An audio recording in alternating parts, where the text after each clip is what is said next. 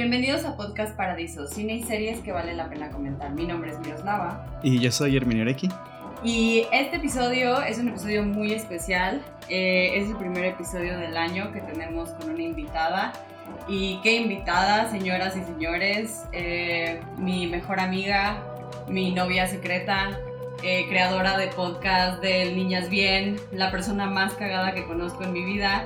Eh, Fer de Orduña, aquí está con nosotros. Hola bebé, Fer. Hola, yo soy Fer de Orduña. Es un gusto estar aquí. Me encanta asistir a este programa. Me encanta asistir a este tipo de eventos, la verdad. Oye bebé, y bueno, elegimos este tema porque... ¿Cuál tema? Espera, espera. Ahí voy, voy a presentarlo. Elegimos este tema porque es el director favorito de Fer. Bueno, a Fer le decimos Fur, eh, porque pues, los amigos, los close ones, y, todo Twitter. Porque a Fur le encanta Tarantino y creo que sabes muchísimo de, de, él, o sea, todas las cosas que me dices, hay muchísimas cosas que tú me has platicado de Tarantino que ni siquiera yo conocía, o sea, como por ejemplo el segmento que tiene en Four Rooms, me quedé así de que, güey, ¿qué pedo? Y ya teníamos muchísimas ganas de hablar de Quentin Tarantino, entonces voy a empezar con la pregunta, ¿cuál es tu película favorita de Quentin Tarantino, bebé? Bueno, para empezar, sí es cierto, es mi director favorito. Y la verdad no es porque sea, sepa mucho de cine o lo que sea, nada más es que pues siento que tu director favorito tiene que ser como del que más películas te gusten y Tarantino, pues todas sus películas me gustan. No sé si es porque tiene pocas, total. O sea, me gustan los menús con pocas opciones. Y la verdad es que todas las películas me gustan mucho. Eh, mi favorita de todas es eh, Death Proof. Que pues es la verdad, creo que es mi película favorita en general de, o sea, del mundo, pues. ¿Y de ustedes cuál es su película favorita? Ok. Yo debo, bueno, Tarantino tiene nueve películas. Yo solo he visto ocho y la que me faltó ver para este podcast eh, fue precisamente Death Proof. Entonces yo no voy a poder hablar de Death Proof cuando empezamos a hablar de esa película. Muy mal, Herminio, muy mal. Te, vamos, a, te vamos a spoilear toda la película. Sí, lo sé, lo sé y me lo merezco porque tiene mucho tiempo que la quiero ver y no la, no la he visto. Pero bueno, eh, mi película favorita de Tarantino yo creo que es... Yo creo que es Bastardo sin Gloria. Es una gran película. Eh, y yo creo que esa podría ser su mejor película, así como viéndolo objetivamente, o sea, sin, que diga que es mi favorita, o sea, objetivamente creo que es su mejor película, y creo que él también piensa que es su mejor película. Ya, ya, ya hablaremos de eso más adelante, pero esa es la mía. ¿Cuál es la tuya, Miroslava? Eh, yo creo que antes mi película favorita era Kill Bill. Eh, Kill Bill me impactó muchísimo porque... Eh, fue la primera película que vi así, o sea, nunca había visto una película tan empoderante y como tan chida visualmente y aparte Kill Bill salió cuando yo era muy chiquita y la pasaban en el canal 5 y yo así de que, mm, ¿de qué se trata esto? ¿no? Y tengo como breves glimpses, pero eh, cuando Fernando me dijo que viera Dead Proof, me voló la cabeza. O sea, Dead Proof entró así a ser mi favorita de Tarantino en segundos. O sea, dije, no mames, o sea, no mames este pedo. Cuando llegas al final es como, está increíble, o sea, es que todo se sigue poniendo mejor y se sigue poniendo mejor. Y Kill es una persona feminista, pero Death Proof se la lleva de calle. O sea, es, como un pedo bien chingón. Es como. No sé, me encanta Death Proof. Y, qué bueno que Fernanda me hizo verla, la verdad. Porque no sé por qué. Ah, ah, ya sé por qué. Porque está bien difícil de encontrar. No la encuentras en ningún lado. Entonces, este. Es como un. Es como todo un problema. Pero es una película muy chida. Ok, eh, eh podemos empezar hablando eh, de. Mm, Quentin Tarantino en general. ¿Quién es Quentin Tarantino? Sí. Eh, bueno, que creo que todo el mundo conocemos su historia, porque es muy sencilla. Él es un, era un jovencito que era súper fan, súper, súper fan del cine, o sea, súper fan del cine, de verdad súper fan. O sea, veía una cantidad de películas así enfermiza que después va a agarrar como... y bueno, bueno, el punto es que él trabajaba en una especie de tienda eh, de de video. Video como. Video renta. Ajá, exacto, como un videocentro, ¿no? un videocentro, un blockbuster. E, él, trabajaba en una de esas tiendas y pues él era experto, él era experto en el tema y le, le encantaba y le volvía loco. Y es de esas veces que tú ves que a alguien le apasiona tanto y que sabe tanto de algo que sabes que tiene que hacer algo con eso. Y entonces él nunca fue, nunca, creo que es lo más famoso de él Y de estos directores que no estudiaron cine, él es como que el más famoso. Él tiene como esta pinta de yo nunca estudié cine, yo vi películas y esa fue mi escuela. Y creo que un poco eso se convierte en un poco la fantasía de de mucha gente, o sea, mucha gente en general que nunca estudia cine o, dice, tengo la posibilidad de ser director sin ir a la escuela de cine. Y se vuelve en esta fantasía, en, en volver tus gustos algo universal, en crear algo a partir de un montón de cosas que tú conoces. Yo creo que eso es lo más interesante de él, el cómo se vuelve este ídolo, este no es que no sé cómo decirlo. Es, como, como, un renegado del cine. Sí, o sea, porque aparte nace de las cenizas. O sea, Quentin Tarantino es eh, una persona que nació en Knoxville, Tennessee. Es del 63, o sea que ahorita tiene 57 años. Su mamá es mitad cherokee, lo cual está interesante por su fijación por el western.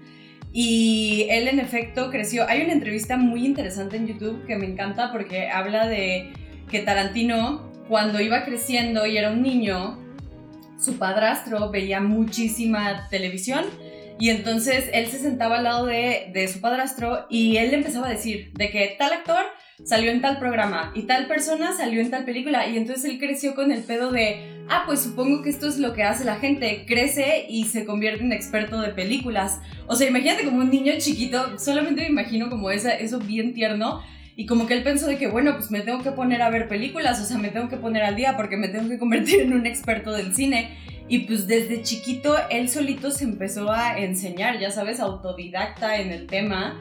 Y luego fue que trabajó en este video rental y me da mucha risa porque él lo, él lo menciona como, eh, como que si tú quieres hacer cine, no tienes que estudiar cine, o sea, simplemente tienes que ver películas, tienes que ver un chingo de películas, así todo lo que puedas, porque él en el video rental cuando salía los viernes se llevaba todas las películas que, que le dejaban, o sea, que le permitían ahí en el trabajo, y se ponía, no importa que, de qué género fuera, no importa el idioma, o sea, él veía cualquier película, y eso se me hace bien chingón, o sea, porque por ejemplo, eh, hablando un poco como directores como Damien Chazelle, que hablábamos de él la semana pasada, el director de La La Land, que es muy blanco, ¿no? Y que se queda con su perspectiva así de que, güey, solamente vamos a hablar de este género porque si no, eres un pendejo. Y Quentin Tarantino es como de que, güey, ve todo. ¿Quieres saber de cine? Ve todo lo que puedas ver. Y se me hace muy chingón. Eh, Ajá, yo creo que es muy padre la perspectiva que, o sea, ahorita que mencionas otra vez a Damien Chazelle, que es la tercera vez que lo mencionamos en el podcast, o por lo menos, eh, es bien interesante cómo hay diferentes formas de abordar el mismo tema y en este caso la La Land es una película de celebración de Hollywood, pero eh, Once Upon Time Hollywood, la última película al día de hoy de Quentin Tarantino, eh, es, es, es, como una exploración a lo que es Hollywood, pero desde otra perspectiva, no desde la perspectiva fantástica, sino desde un punto histórico muy concreto que son los 60 y todo lo que estaba pasando alrededor en ese momento.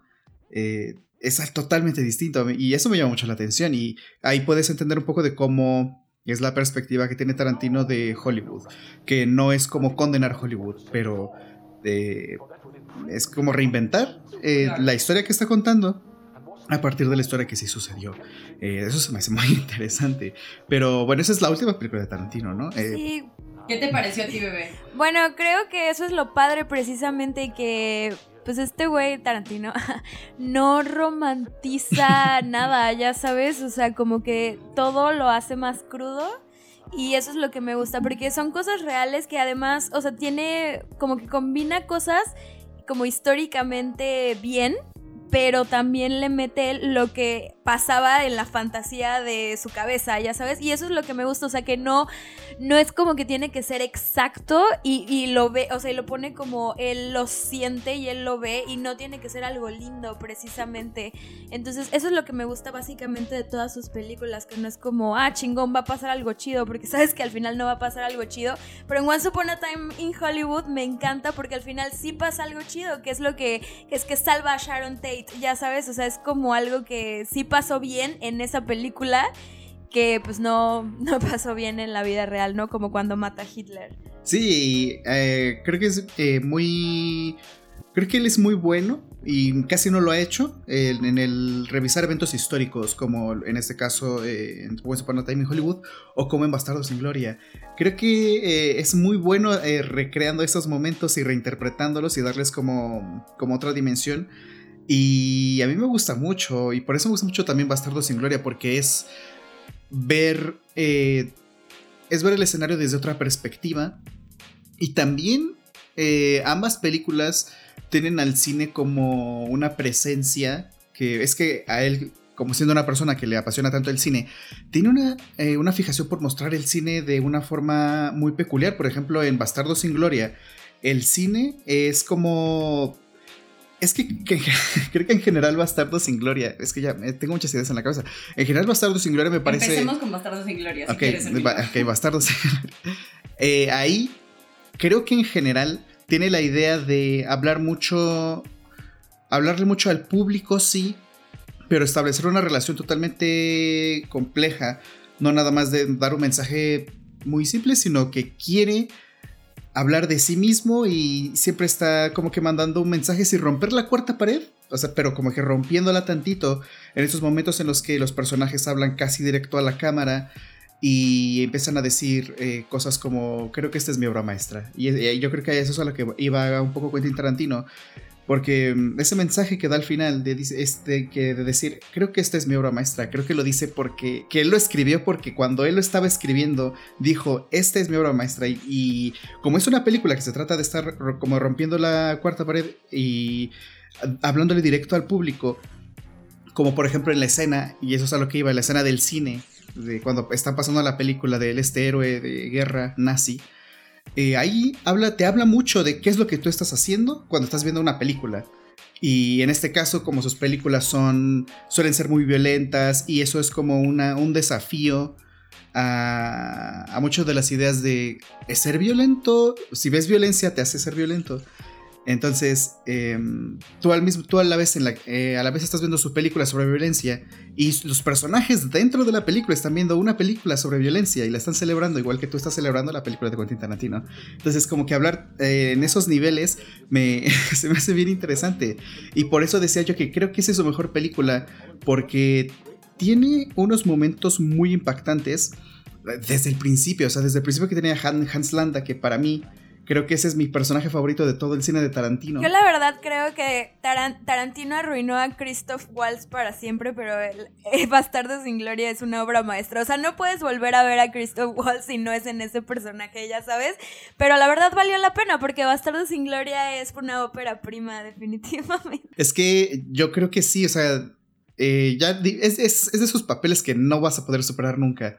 Y y este, este actor no lo conocíamos. Hay una entrevista muy interesante ahorita que mencionamos a Christopher Waltz, porque Tarantino necesitaba en específico a un personaje que hablara francés y que hablara alemán y que hablara inglés y que todos los pronunciara bien. Y entonces, cuando estaba casteando a la gente para, para el papel de Franz, dijo, no mames, es que no se va a poder hacer esta película. O sea, como que nadie, no daba con nadie y llegó con Christopher Waltz y dicen que después de que salió, luego, luego habló con el productor y dijo, tenemos una película. O sea, de que, güey, como e, ese güey, aparte de que hizo la película, literalmente hizo la película, ya sabes, o sea, sin su personaje no, no se hubiera podido llevar, a cabo porque aparte es esencial. Que fíjate que eh, lo que él quería hacer en un principio como Bastardo sin Gloria era hacer una serie o sea, él tenía un. O sea, el, guion eh, lo tenía planeado como una serie episódica.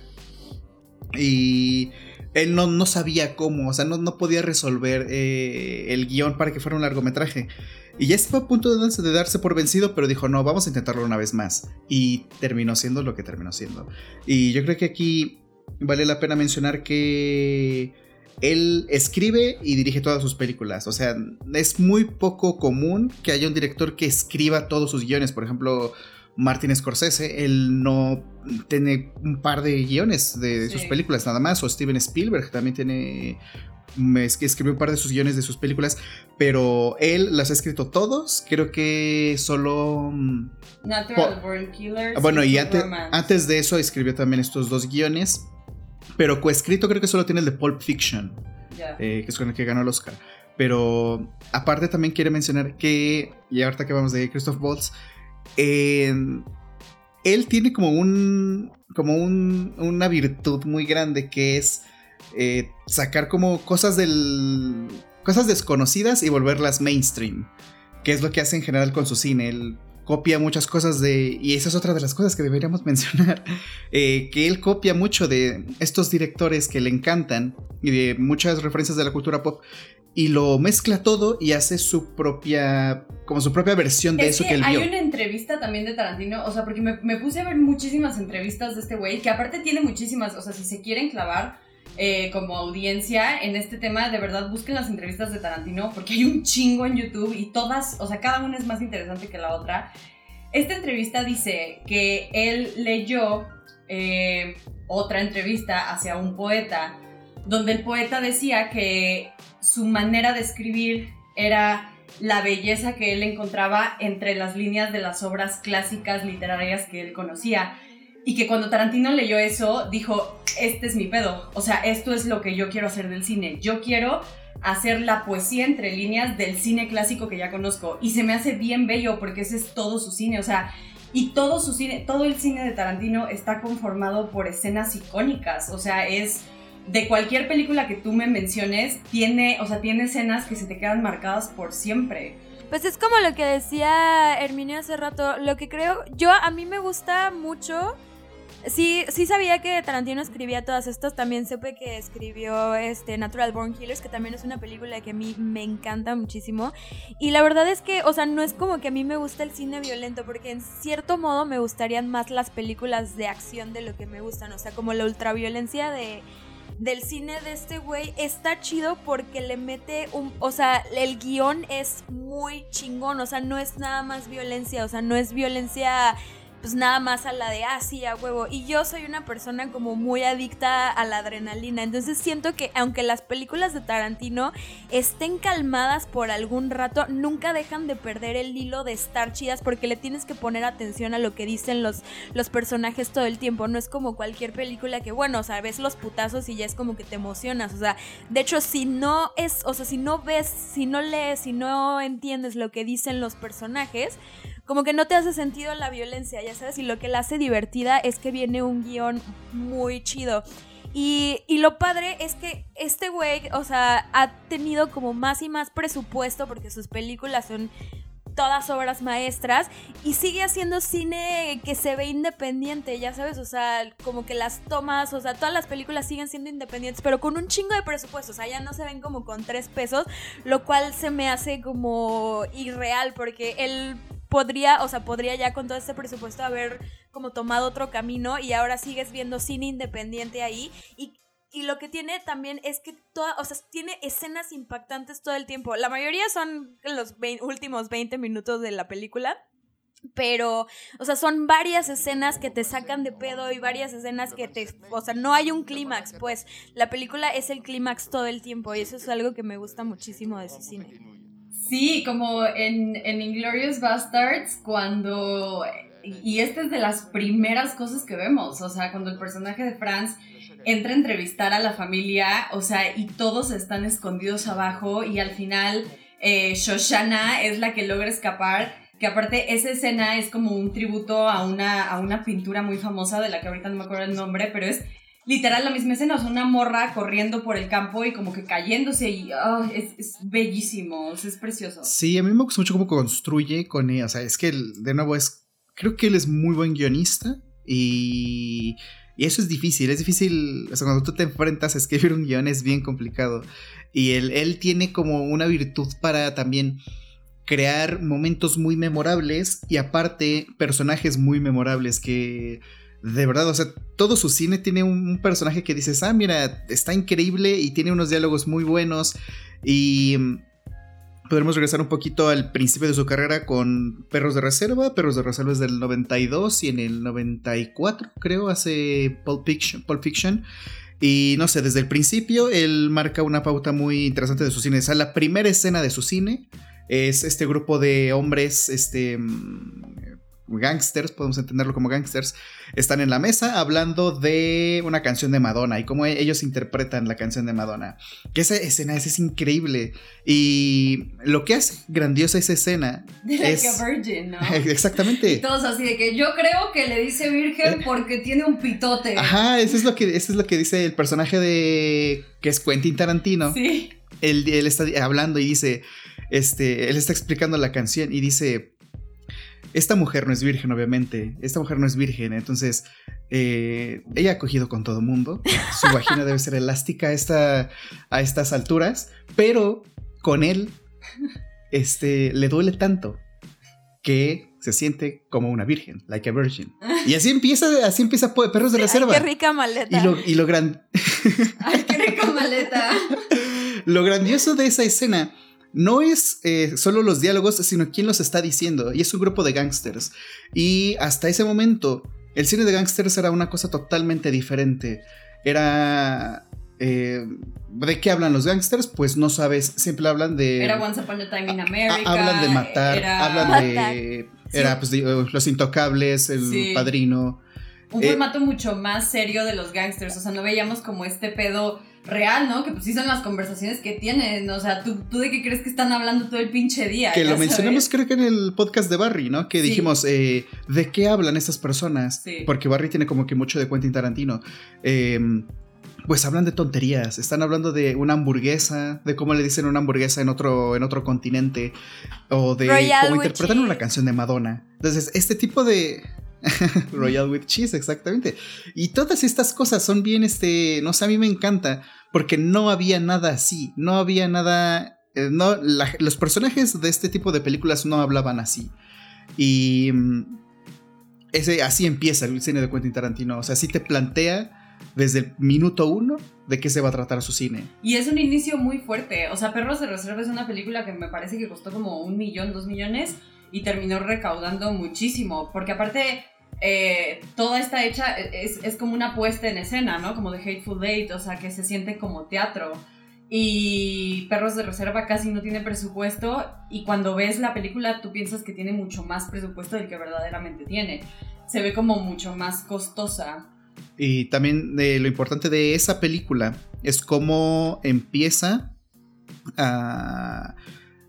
eh, desafiando la estructura de una película muy convencional. Él no la cuenta de manera lineal, sino que empieza con esta escena de estos personajes hablando y después brinca en el tiempo y vemos que pasó un atraco que salió mal y de ahí empieza a regresar eh, constantemente. Es un salt- ir, y- ir y venir en la historia. Que de nuevo lo hace en Pulp Fiction, lo hace en Jackie Brown y se empieza a volver una como una marca de su cine que sus películas no van a ser estrictamente lineales ni van a ir de principio a fin. Y esa es como otra de las cosas que caracteriza su cine. Eh, y me encanta, me encanta mucho cómo, cómo tiene la habilidad de armar un guion donde pueda eh, crear ese tipo de tramas que suena sencillo, pero es bien complejo, es bien complejo mantener todo eso. Sí, eso está muy chido porque justo como decían que a huevo, o sea, no es como que los gangsters estén todo el tiempo diciendo, vamos a matar a alguien al rato, sí, a huevo, vamos a matar. O sea, obviamente no, están hablando como de, de que, güey, de que ayer se fueron de putas o de que el otro día pasó algo, ya sabes, o sea, es como, güey, estás tirando mierda todo el tiempo, es como Miroslava y yo que estamos platicando, güey, aunque fuéramos a matar a alguien, estaríamos diciendo mamadas en el camino porque no es como que pasamos todo el día, pues no platicando de nada, ya sabes, entonces eso está muy chido, o sea, eso es lo que está cool de los guiones porque se apega mucho a la vida real. Y también esto que estás diciendo de la estructura del- de lo que tiene Perros de Reserva, que es algo que hace como en menor, este, ¿cómo se llama? O como en menor tiempo o en menor cantidad en otras películas, como en Jackie Brown cuando hacen el- la, la escena del intercambio de dinero al final, que es como que ya nada más es perspectiva de cada quien. Y eso es algo que estaba como pensando justo ayer, que es como, ¿y entonces qué pasó en realidad? Porque no existe una un qué pasó en realidad, sino cómo lo vio cada persona. O sea, no hay una idea en general de, güey, qué pasó de verdad. Nadie sabe qué pasó de verdad. Entonces te enseña la perspectiva de cada uno el mismo evento y le regresa y le regresa y le regresa y está muy chido porque siento que de cierta manera te está enseñando lo que pasó y pues es este, o sea, lo que pasó es distintas cosas, o sea, todo el mundo vio distintas cosas, no es que algo pasó en realidad, como es con otros guiones que están hablando de algo en específico, que están, o sea, no, o sea, es de verdad pura perspectiva. Sí, y además, o sea, que no hay una verdad absoluta, o sea, es lo que estás diciendo, no hay verdad, hay perspectiva, que pues es lo que pasa en la vida, o sea, y, y es lo que reflejan sus películas moviéndonos un poquito a Pulp Fiction, eh, me encanta la escena donde. Ah, y también esto lo quiero mencionar. Desde Perros de Reserva se ve la intención, y lo mencionaba el podcast pasado porque hablamos del cine musical de John Carney, la intención de la música en el cine de Tarantino. Otra cosa muy destacable es que siempre utiliza canciones icónicas, o sea, no, ¿sabes qué? No ocupa canciones icónicas, sino que las que ocupa las, hace icónicas, exactamente. O sea, las que ocupa. Pero aparte tiene muy buen gusto musical, o sea, está muy cabrón. Y me gusta que todos los personajes, de una u otra forma, les mama la música. O sea, las canciones que ponen es, son canciones que, que sienten. Y hay otra entrevista en Pulp Fiction donde él está. Bueno, él casteó a. ¿Cómo se llama este güey que está en la cienciología? Este, John Travolta. Él y, yo así de Tom Cruise. sí, no, no, no, pero este, John Travolta también está cabrón que sea de la cienciología. It's everywhere. No, yo no pues, O sea, no, no me extraña, pero sí sigue. Sí, y él casteó a John Travolta por una película que hizo con Brian De Palma y dijo, güey, este güey es un gran actor y um, está cabrón esta entrevista porque Harvey Weinstein, que ese también es un tema como muy interesante. Este, Harvey Weinstein es productor de casi todas sus películas, o sea, y casi todas es casi todas. Em, entonces, cuando estaban haciendo Pulp Fiction, él le dijo, por favor, ve esta película donde sale John Travolta, no me acuerdo ahorita del nombre exacto, pero le dijo, si no crees que es un gran actor por esta película y que debemos castearlo, no podemos trabajar juntos. Así a la verga. Me encanta, me encanta como eh, lo rap, ¿no? De que no puedo trabajar contigo. Eh, o como en Inglorious, de no tenemos película. Así bien dramático. Este, y entonces John Travolta lo castea y luego pues Uma Thurman, que era su morrita en ese entonces, o se volvió su morrita después de Pulp Fiction. Y la escena donde están grabando la parte del baile de Chuck Berry en el restaurante, cuando ves el behind the scenes con Tarantino, lo que dice es como, a ver, cuando tú ves a una persona bailar, no te estás fijando si está bailando bien o no. Lo que hace que una persona se vea bien al bailar es que la está pasando bien, o sea, que, está disfrutando la música, que se está divirtiendo. Entonces, mientras los, mientras los dirige, se ve increíble porque sale Tarantino bailando, así de que enseñándoles de que, güey, hay que divertirnos. Y él está bailando detrás con los personajes, o sea, como un baile de, de tres personas, o sea, increíble. Y, y ahí, pues, esa canción de Chuck Berry se vuelve muy icónica. Pero aparte de esto, en Pulp Fiction, en Pulp Fiction me gusta mucho porque hablábamos de Barry en episodios pasados. Eh, Barry es una serie que se trata también de comedia, drama, de, para las personas que no escucharon ese episodio, y habla un poco de la mafia. Eh, pero de una manera real, que es lo que pasa en Pulp Fiction, como cuando le disparan a este güey por accidente y todos se llenan de sangre y entonces tienen que ir a la casa del otro cabrón y que los limpia manguerazos, que aparte ahí sale Tarantino también, me gustan mucho sus cameos y cómo termina siendo un cagadero y cómo tienen que limpiar el coche y pues la vida real, o sea, porque no es como que vas a matar a alguien y ya, ya sabes de que no pasó nada, pues qué haces con el cuerpo, qué pasa con la sangre, o sea, los seres humanos no sé cuántos putos litros de sangre tenemos, o sea, imagínate el pinche sangrerío y me gusta mucho que explota mucho ese recurso, ¿no? O sea, como de, de eh, la muerte humana. Sí, eh, es como de, o sea, que pueden ocurrir cualquier cantidad de estupideces, ¿no? Pero a mí también me gusta que también es como, sí, a huevo hicimos un cagadero en esa, en esa precisa, o sea, en esa particular escena es como, hicimos un cagadero, vamos a ir a limpiarlo a casa de Tarantino, lo que sea. Pero también es como, güey, le disparaste por accidente a este güey, güey, pues se me fue la mano. Ah, puta madre, ni modo, ya sabes, o sea, como que también existe mucho en las películas. O sea, acabo de ver Jackie Brown igual y es como que este güey, ay, se me fue el... ¿Cómo se llama el protagonista de... Samuel L. Jackson. No, no, no, el otro, el súper, o sea, gran actor, súper famoso, yo no me estoy acordando por estúpida. Robert De Niro. Ajá, Robert De Niro. Ajá, Robert De Niro al final en la escena cuando le dispara a Melanie y que llega con Samuel L. Ah, Jackson sí. y le dice, le dice de que, güey, o sea, y me estaba diciendo de mamadas y yo no estaba de humor y pues le disparé en el estacionamiento y, y nada más Samuel L. Jackson se le queda viendo así de, pues bueno, tuviste que hacer lo que tuviste que hacer, ¿no? Da igual, o sea, me encanta como esa idea de Samuel L. Jackson en un carro diciendo, bueno, ya, ya le disparaste, ya, da igual, vamos a hacer algo después. Sí, o sea, ¿de qué es lo que sigue, güey? O sea, que ya, pues, ya pasó, ya sabes, le disparaste ni pedo, lo que sigue, a ver cómo limpiamos este desmadre. Muy, está muy chingón. Jackie Brown también es una gran película. Yo no sé por qué Jackie Brown es, o sea, no sé qué tiene o qué le falta, pero es esa película de Quentin Tarantino que... Menos famosa. Ajá, como- no sé, no sé qué tiene. Todas las demás como que tienen algo y a esta no sé si le falta algo o le sobra algo, no tengo idea, pero a la gente casi no le gusta Jackie Brown. Y si hacen un top es como de las de hasta abajo. ¿No les gustó? Y ahí yo la verdad no logro entenderlo. No le, perdón, es que como tienes un delay, o sea, tienen un delay, como que siento que ya dejaron de hablar y Sí, sigo no hablando. tú interrumpe cuando quieras. Eh, yo había visto que no les había gustado porque el guion es diferente, porque Tarantino no lo hizo como en las demás películas, o sea, como que sacó de una de un libro el, o sea como fra- frases enteras como cosas enteras del guion.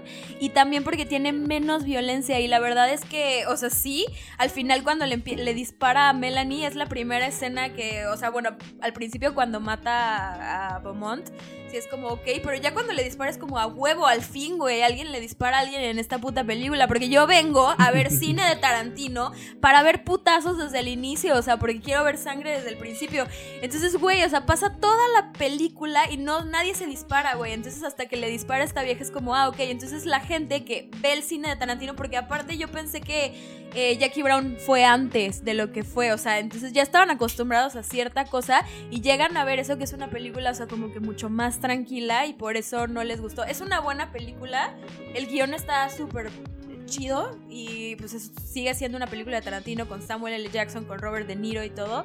Eh, pero pues sí, o sea, entiendo por qué no les gustó tanto. De hecho, a mí no me gusta tanto Jackie Brown como las demás. O sea, sí la pondría como en un nivel como más X. Sí, pero también está muy entretenida. O sea, no tiene tanta violencia, pero la historia es muy buena. O sea, sí, me gusta mucho porque a Robert De Niro siempre se le da este personaje de güey súper rudo, ¿no? O sea, como en Taxi Driver, como en eh, Cape Fear, que, o sea, siempre, por lo general, Robert De Niro está ligado como a personajes muy fuertes y como muy de malo. Y aquí es un completo bruto. O sea, es un güey que está en la cárcel y así, pero es un bruto. Es, Y no, es y no, un- no, no tiene esa pinta como en casino, ¿no? O sea, en Exacto. casino es de unos años antes, más o menos. Y mm, ahí ya está como que se ve como que panzón, ¿no? Eh, como Sí, venido a menos. Ajá, exactamente. Sí, sí, sí, pero después vino una película bien chida que pues era mi favorita antes de, de Death Proof, que es Kill Bill. Kill Bill es una innovación total porque aparte yo creo que mucha gente puede pensar que el cine de Tarantino no es precisamente feminista, pero yo Kill la veo como una película muy feminista. O sea, es sumamente empoderante esa película. Es la primera vez yo creo que como mujeres tenemos un ícono varas estilo superhéroe al que podemos aspirar.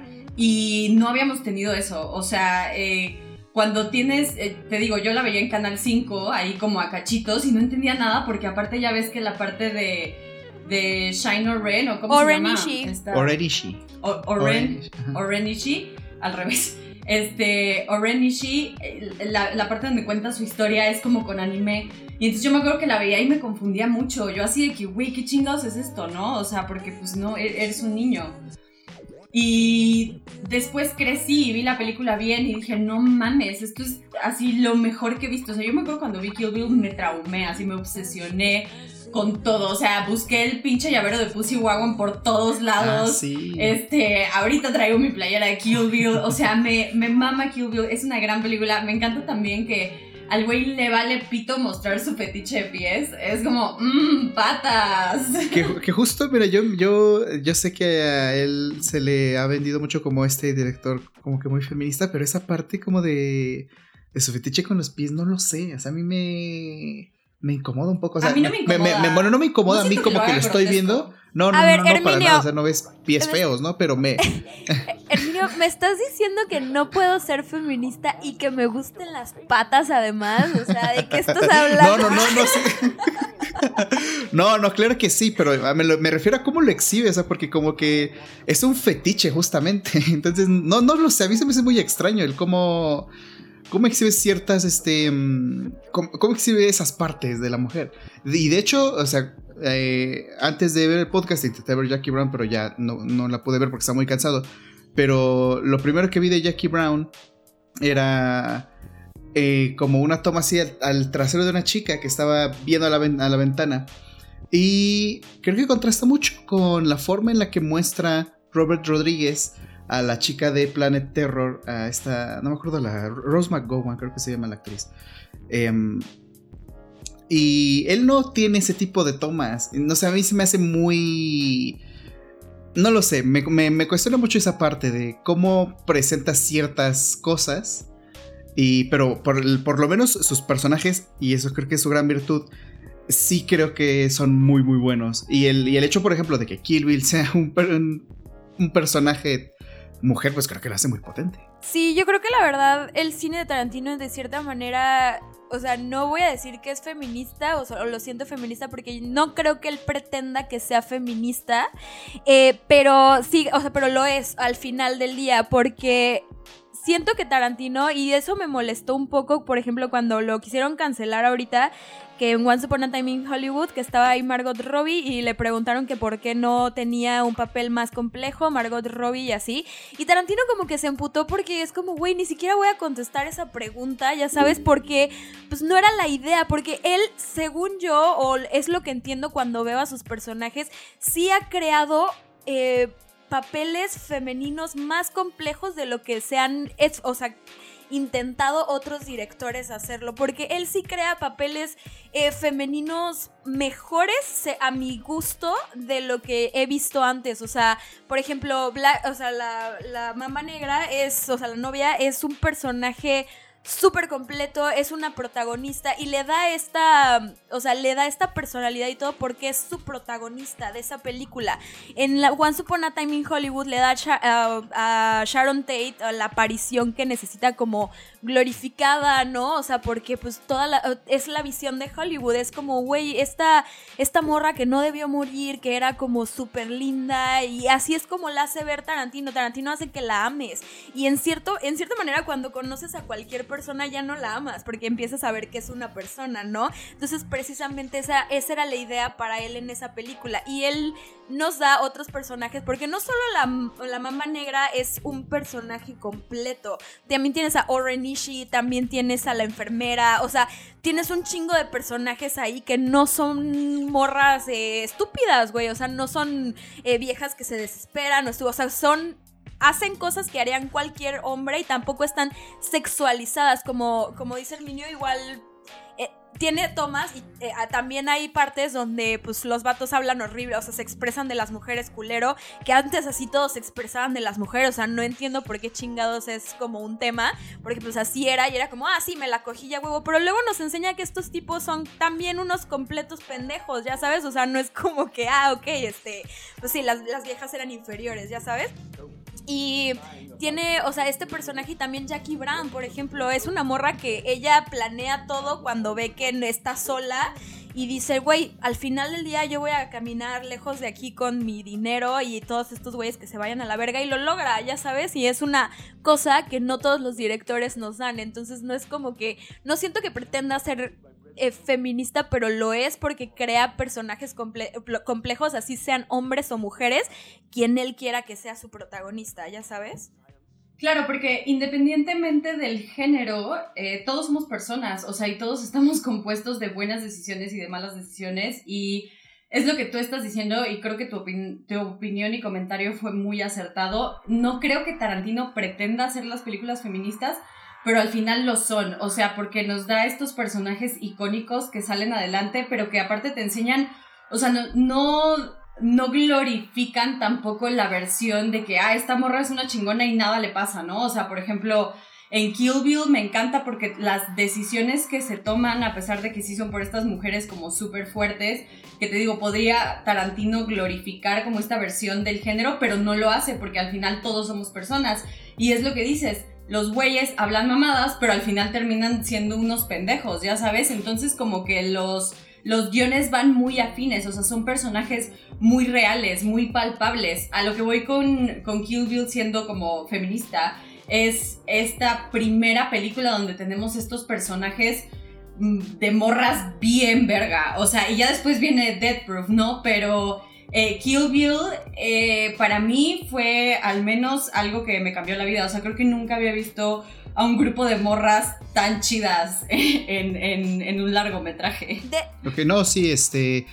La parte de... Ah. Perdón.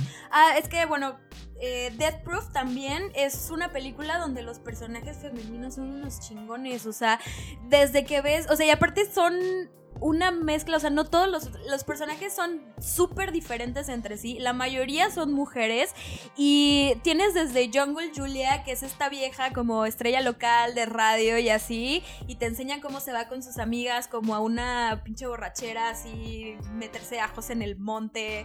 Eh, ¿Quién hará eso? ¿Quién sabe? Eh,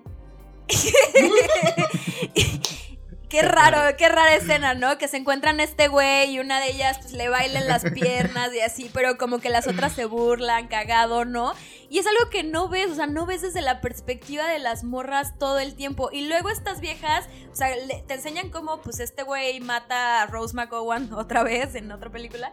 Y y luego te enseñan a estas otras viejas que ven a este güey que se les pasa de verga y lo persiguen, ¿eh? así como de que, güey, pues a la verga, que se vaya a la verga este güey, lo vamos a matar, ya sabes, cosa que normalmente no verías como un grupo de morras hacer, lo cual se me hace muy chingón y también dicen pura mamada y, y así, o sea, como que bromean entre sí, o sea, no, no sé, se me hace muy, muy chido eso.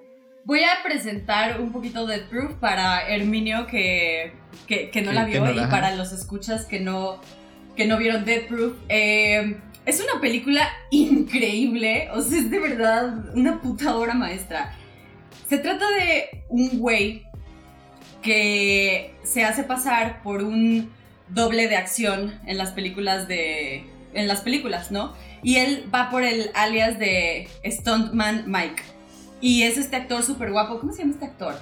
Este, es este actor como muy guapo, muy galán, con ojos azules y este, blanco, ¿no? El 50% de los actores de Hollywood. El 50% de los actores de Hollywood. Un güey ahí blanco, galanzón, que siempre trae como su traje pedero de, de stuntman y como su casquito.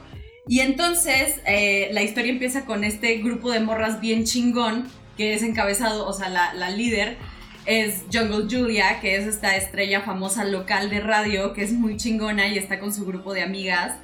Eh, y se van, se van a empedar y a pasarla bien y a divertirse. Pero aparte está bien chido porque es como los diálogos de Pulp Fiction entre Samuel L. Jackson y John Travolta, pero con morras y llevado a la, o sea, con la perspectiva de género, ¿no? De que, güey, este, pues no mames, me acaba de cortar este cabrón, ¿qué vamos a hacer? Y la morra así de que, mira, vamos a ir al bar y yo puse en el radio que si llega un güey y te dice este poema, le vas a tener que hacer un lap dance en las piernas, ¿no? Y entonces estamos así de que, güey, no mames, qué puta hueva. Pero todo, o sea, al estilo Tarantino, ¿no? O sea, las escenas, de hecho, justo tomadas como desde atrás y ves la conversación y luego, mm, por supuesto, patas saliendo de la ventana. Y este, de la ventana del coche. Y... Que así empieza la película, ¿no? empiezan los créditos y son como tres minutos de pies, ¿no? Sí, unas Mientras patas, van poniendo los, este, los créditos al inicio. Sí, patas. Y, y entonces estas morras van al bar y el stunt, el stunt double eh, Mike llega al bar, pero ya las tenía checadas. O sea, el güey lo que hace, ah, porque aparte como buen psicópata, las empieza a seguir todo el día para que una de las morras se empiece a dar cuenta. Entonces, la amiga, que es justo la que tiene que hacer el lap dance, ¿no? Y pues, güey, ya están empedando y ya se van a ir y se van a ir como a otra peda. Y este. Y de la nada llega este güey. Así llega este güey y le recita el poema. Y, y esta morra así que, güey, te chingaste, o sea, ya, tienes que hacer. Pero luego como que la reta, ¿no? O sea, luego así como que le dice de que, ah, seguro no quieres hacerlo. Este. Le dice literalmente que sí es gallina. O sea, le dice así de que chicken shit. Y la vieja así de que, güey, no. Pero ya sabes, es como si nosotras saliéramos y no sé, o sea, dijéramos, Andrea en el podcast dijera así de que, güey, hoy Miroslava cortó con su güey. Eh, le va a bailar en las piernas a quien sea que se aprenda esta mamada y lo diga. O sea, siento que es muy real, güey. Y siento que si habría un güey que nos seguiría, obviamente no va a ser un loco con una máquina de matar, pero sí sería como una cuestión así de que, güey, ya lo dije. O sea, le, le bailas en las piernas o eres gallina, güey. Entonces sí, o sea, está, está como muy juguetón ese, esa parte. Sí, y luego, este, me encanta porque hay como otra morra en el bar, así como más clueless, como más, este, sí, o sea, como tonta. Este, que se pone a platicar con este güey, este güey como que en la pantalla y al final le dice como de que quieres que te dé ride. Y le dice sí, pero se sube al coche y se da cuenta que el coche está pues todo como equipado para, para un coche de, de dobles, ¿no? O sea, de que, y, y, de ahí sale el nombre de la película porque le dice que el coche es dead proof. Pero el coche es dead proof si te sientas del lado donde él está sentado. Entonces ahí vemos que el güey es un asesino y un psicópata y mata a la morra. O sea, de que empieza a frenar y así el coche para que la morra se, se muera y aplaste la cabeza y, y, y, la escena que sigue es increíble porque este güey está siguiendo a las morras, al grupo de morras, que sí le termina haciendo el lap dance que está increíble porque aparte... Sí, es que una escena muy famosa, ¿no? Una escena muy famosa que ella a, a Salia en su video de... ¿En qué video es? En el de... En el de Work. ¿Es en el de Work, me parece? Hace como un, un homenaje a esa escena. O sea, es como... Todo es como Death Proof. Y este... Y entonces este güey la sigue y lo que va a hacer es que las va a encontrar por enfrente. O sea, es una carretera donde las morras van hacia enfrente y el güey va enfrente de ellas y lo que van a hacer es que va, a chocar, pero el coche, pues esa prueba de, o sea, es para, para doblajes de películas de acción. Entonces, doblajes, este, para, sí, para películas de acción. Entonces, eh, llega un punto donde ponen una canción bien verga y la morra así de que, eh, súbele, y están, o sea, disfrutando la canción llega el güey, las choca por enfrente y pues obviamente a la manera Tarantino se ve, eh, se ven las cuatro diferentes muertes de las morras, ¿no? Que aparte está, increíble, o sea, cada escena está mejor que, el, o sea, que la siguiente, así de que, güey, unas muertes bien cabronas y es como... Chale, o sea, yo en ese momento me quedé así de que, güey, qué mal pedo, me caían súper bien estas morras, o sea, de que puta madre. Pero luego sigue y va con el mismo modus operandi a acosar a otras morras y bla, bla, bla. Y es como el mismo tema, pero ahora este grupo de morras son dobles. O sea, ellas sí son dobles de películas de acción y pues son morras que saben pelear, son morras que tienen un chingo de condición física y entonces les hace lo mismo con el coche, las empieza a seguir. Pero aparte, esta historia está bien verga porque se van como a probar un coche. Las morras son fans de los coches y se encuentran un modelo de coche bien cabrón que están anunciando y en ese modelo de coche lo van a ver y dicen, güey, hay que manejarlo y una de las borras que es, que es este Stuntman quiere hacer una maniobra así como bien loca, güey, de que con dos cinturones amarrarse de las puertas y estar así como pegada a la parte de enfrente del coche mientras la otra está manejando. Y está así bien loco porque llega el güey por atrás y las empieza a atacar, o sea, y les empieza a chocar. Y pues, güey, es así de que, güey, ¿qué le pasa a este pendejo? O sea, que ya las estaba siguiendo y pues el mismo grupo de morras, ya sabes, como que con las mismas integrantes. Pero pues, güey, con estas sí se las ven negras porque están bien verga. O sea, las morras es así de que en cuanto se libran del pendejo es como de Nel, ni madres, vamos por este hijo de su puta madre. Y, güey, van por él. O sea, es increíble, es increíble cómo se vengan en ese instante. O sea, wow. Qué, empoderante. Sí, güey, o sea, como morra es como, güey, no mames, o sea, cuando le hace, les hacen eso, es como que tú te quedas así como, ay, güey, no mames, o sea, ya, pues ahí muere, ¿no? Y estas viejas, su primera reacción es, vamos detrás de este cabrón y tú como mujer como que se te abre, o sea, multiplica por cero tu cerebro, así de, ¿what? O sea, ya sabes, yo podría reaccionar así, yo podría hacer eso, o sea, qué pedo, qué chingón, o sea, no, no, no siempre vemos eso. Y la, verdad, algo que me gusta mucho de esta película es que aparte de toda esta acción que tiene, que acaba de describir Miroslava, que se acuerda súper nítido de todo lo que pasó, eh, es una película que todo el guion está, pero poca madre, o sea, todo el guion está perfecto, aunque nada más pasar el guion estaría, o sea, súper bien hecho, ya sabes, o sea, me gusta mucho la película, que por cierto, el lap dance lo hace con Down in México, por si alguien quiere hacer algún lap dance que esté escuchando, la verdad es una gran canción para hacerlo, o sea, no voy a decir que lo he hecho, pero lo he hecho, y... Y sí, la verdad sí aplica mucho, me, me, gusta mucho esa canción y como que la mayoría de las canciones que escoge Tarantino para sus, sus películas están cool. Como que es un güey, como dice Miroslava, que quiere meter como su rocola en las películas, así lo que él pone en las fiestas en sus películas, que no tienen que ver mucho una canción con la otra, pero siento que ese detalle de Down in México es algo que hace de esta película como más, todavía más memorable. Claro, todavía como más icónica. Y bueno, supongo que ahora ya la vas a ver. Sí, no, siempre la he querido ver porque he visto todas sus películas menos esa, entonces, eh, no sé, esas cosas que tengo que ver eventualmente. Ahora. No hay mucho spoiler porque, bueno. y Herminia, así de ahora que ya sé el final, por supuesto que la quiero ver. no, justo, justo como ahora, eh, como las películas de Tarantino acaban en que muchas personas, el personaje que te cae bien muere. Eh, mira, no me, no me sorprendería, entonces, como que ya me lo espero. Entonces, no, sí, sí, eventualmente la voy a ver. Eh, este está bien padre porque se hace justicia. O sea, es de que el personaje que te cae mal muere. Ah, yo ya spoilando a todos los que no lo han visto. Pero sí, o sea, aquí se hace justicia. Es como si a la verga, que se muere ese pendejo. Chingue su madre. Y después hace, si quieren pasar, de una vez a Inglorious Bastards. Inglorious Bastards. Que esa, de esa película, a mí me gusta mucho que tiene este... Em, este personaje del de Shoshana, que es el personaje que escapa y después hace su vida y cambia de identidad. A mí me gusta mucho ese personaje porque yo creo que él, lo que hace con esos personajes, mujeres, eh, es que en este en específico, y este me encanta, porque te hace entender una cosa que tú no entiendes normalmente cuando eres hombre, que es cómo, cómo te ves tú cuando estás detrás de una chica. ¿Cómo te ves tú cuando estás insistiéndole tanto a una persona eh, que, eventualmente, supongo que todos lo hemos hecho, a mí me ha pasado, me llegó a pasar. El como estar detrás de una chica y, y ser como que esa, ser muy molesto y creo que nunca lo había entendido tan bien como en esta película. Y, a mí me encanta esa, esa subtrama de este Frederick Soler se llama, que es el este héroe de guerra que después hace su propia película glorificando. Interpretado por Daniel Bru, ¿no? Ajá, exactamente.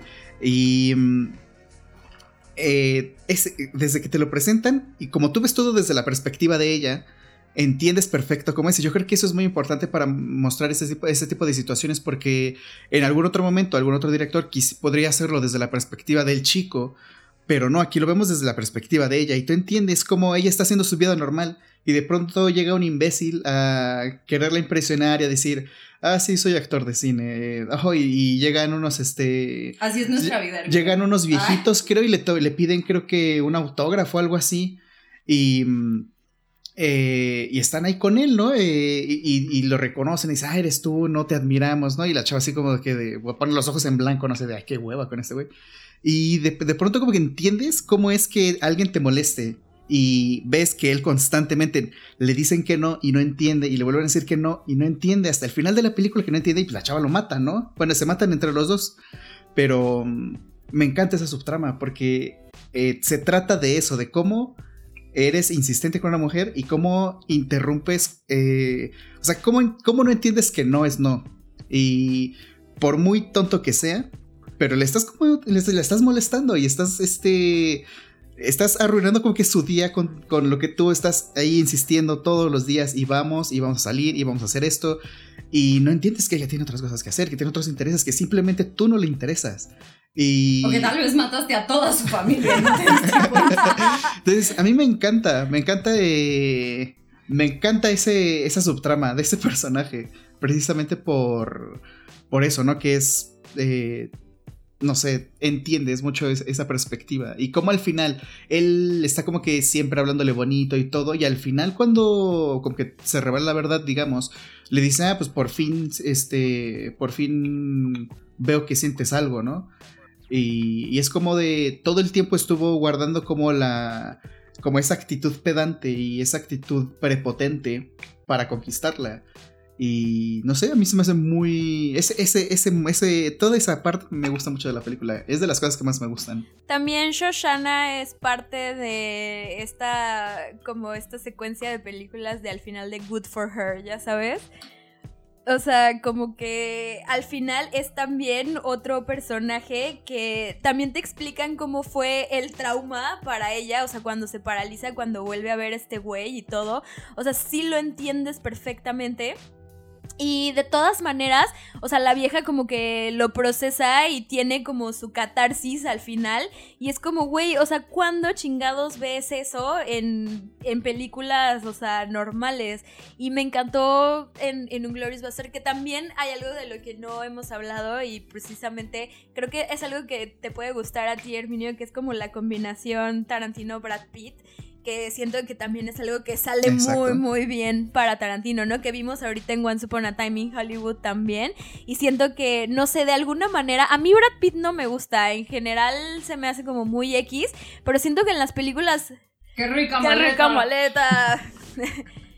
Este, y o sea, se me hace como, eh, pero en las películas de Tarantino, o sea, como que lo hace le da un brillo diferente, le da un matiz diferente y a mí sí me gusta verlo, o sea, me hace disfrutar de verdad de, la, de las actuaciones de Brad Pitt y siento que le da como muy buenos este, papeles. Igual a mí también me caga DiCaprio, pero lo hace muy chido en Django y también pues en la última película en Once Upon a Time in Hollywood, o sea, siento que fuera de eso, o sea, yo sé que son muy buenos actores increíbles. A mí no me gustan sus otros papeles, pero dentro de lo que hace Tarantino siento que los hace brillar. No sé, ¿qué opinas tú de eso, Herminio? No, a mí me, a mí sí me, o sea, no sé cómo lo supiste, pero sí me encanta la, eh, cómo trabaja eh, Tarantino con Brad Pitt y con Leonardo DiCaprio. A mí me encanta, me encanta. Entonces, cuando yo me enteré que iba a hacer la película con Leonardo DiCaprio y Brad Pitt, dije, wow, qué locura, y eso lo quiero ver.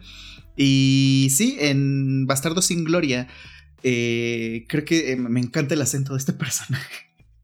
El cómo este siempre está hablando como con ese acento muy gringo, ¿no? Así como luego hacen el, acento del, del DF. Eh, ah, pues ahí hace el acento súper gringo, ¿no? Y ese personaje me encanta, es muy bueno. No es mi favorito de esa película, pero es muy bueno. Y creo que me gusta más cómo lo hace en Once Upon a Time in Hollywood. Y de DiCaprio sí me gusta. Me, creo que su personaje favorito que él ha interpretado así de la vida que más me gusta es el que hace en Django. A mí también, pero antes de que pasemos a Django, solamente quiero hacer una anotación con Inglourious Bastards, que es algo que a mí me gusta mucho. Em, el pedo de las, de, del valor nacional que tenían los nazis era prácticamente toda su filosofía. O sea, toda la guerra estaba basada en el sentido de nacionalidad que tenían por Alemania, ¿no? Entonces, tenemos al personaje Michael Fassbender, que me parece maravilloso, ah, porque aparte él lo introduce, o sea, Tarantino creó, inventó a Michael Fassbender en esa película. bueno, Christoph sí. Ajá, exacto, pero eh, a Michael Fassbender pues le ha ido bien chido, ¿no? Sí, a Christoph Waltz lo destruyó, o sea, es, muy distinto. O sea, es como crea y destruye, güey. sí. a Christopher Waltz lo destruyó y a, y a Michael Fassbender lo saltó a la fama, pero este personaje me encanta porque están sentados todos en lo que aparenta ser como una mesa de militares alemanes, ¿no? Y también tenemos pues a esta actriz que es alemana y que según es como muy nacionalista, pero pues ella es una doble agente. Y mm, cuando están en la mesa, la manera en la que los cachan es una cosa tan absurda, pero es algo que por supuesto puede pasar. O sea, si tú, o sea, si te estoy diciendo toda la filosofía de la guerra nazi era su nación, el sentido de nacionalidad alemana de esta raza aria, y entonces se da cuenta que pide la cerveza de una manera incorrecta, es como, este pendejo no es alemán. O sea, en putiza, es como, güey, y así las cosas en la vida real shit goes down por una mamada, o sea, por algo que ni siquiera te lo esperas y es, me, encanta eso, o sea, me encanta esa parte porque la participación de Fassbender es como súper breve, pero es muy puntual, o sea, esa escena se me hace chingoncísima. Es muy buena, ¿no? Es como que es, esa, es una muy buena película, de, muy, muy, buena escena dentro de esa película, es de las creo que más impactantes. Y sí, es como un detallito de cómo levantas la mano, si no es así o así. Eh, es muy buena, es muy, es muy, muy, muy bueno ese momento. A mí me gusta. Y cómo, cómo están jugando de principio. Y es que es eso, el, lo que decía desde hace ratito. El cómo él con el guion construye estos momentos. Y son momentos que se gana. Porque hay otros directores que les encanta mucho como que crear momentos y ser. Eh, ser directores de momentos. Pero no se ganan esos momentos. Como por ejemplo Zack Snyder que es un, es un director y es el ejemplo Horrible, perfecto. es el peor director. Es, que es un ejemplo perfecto de cómo él quiere siempre que todo, que cada plano se vea increíble, que cada momento se vea épico. Y se ve épico, pero no lo es. O sea, Sí. no lo sientes, o sea, porque no se lo ha ganado. Y Tarantino siempre eh, puede construir estos, eh, eh, hablando dentro de este cine muy popular, puede construir estos momentos y, y se los gana y ahí los tiene. Sí, y te obliga a Eh, y bueno, no sé si quieran pasar a... Ay, y te Ajá. obliga poco a poco a ponerle atención a la película. O sea, si tú estás viendo esta escena que parece, o sea, esta película de la de Unglorious Bastards, esta escena puede ser una de esas, pa- esas partes donde dices, bueno, ya, o sea, están chupando tranquilos, le voy a poner atención a mi celular, obviamente no va a pasar nada aquí, va a ser como, pero no, o sea, eh, luego te das cuenta de que pasa esa mamada y por esa mamada se empiezan a descagar todos y es como, a huevo, si la estás viendo en tu casa, le tienes que regresar para volver a ver cómo fue que pasó eso, ya sabes, eso es lo que me gusta eh, mucho de Tarantino, o sea, como yo siempre digo que si un güey te gostea, lo atropelles, o sea, eso es lo que hace Tarantino en las películas, güey, o sea, hace que te regreses a ver qué chingados fue lo que pasó, ya sabes, entonces eso me gusta, me gusta que me obliguen a ponerles atención, siento que por eso me llama mucho la atención. Es que está increíble y sin duda es, es un director que es mucho de detalle. O sea, probablemente no un diferente detalle, por ejemplo, de lo que sería David Lynch, que es una persona como de detalles simbólicos, sino más bien Tarantino tiene todo muy cuidado. O sea, creo que cada hoja la revisa con lupa así de que todo esté perfecto, ya sabes, porque cada escena, cada, digo, nunca he leído un guion de Tarantino, tengo muchas ganas de leerlos, porque siento que ha de ser así una delicia eh, leer esas mamadas, o sea, imagínate. Fíjate que ahorita estás diciendo eso, ah, perdón que te interrumpa. Sí. Eh, el, eh, sí, es muy bonito leer un guion de Tarantino. El guion de Bastardo sin Gloria empieza, ya ves que empieza con el, este señor, le- el francés, eh, cortando leña. Él, para describir esa escena, hace algo que no cualquiera debería hacer, pero él lo hace porque es Tarantino. Eh, cuando, cuando escribe, cuando describe, dice lo siguiente: El hombre está cortando leña y por la forma en cómo está cortando, podría llevar ahí un día o 10 años. Y eso no lo vas a ver en pantalla. O sea, Sí. eso no lo vas a ver en pantalla y eso no se hace. O sea, normalmente no metes ese tipo como que de narrativa dentro de un guion dramático. Eh, pero lo hace y es increíble. Y ese tipo de cosas sí hacen que los guiones de Tarantino, o sea, que, se- que valga la pena leerlos y como checar ese tipo de detalles. Es muy, es muy bueno. Necesito leer uno. Pero continúa.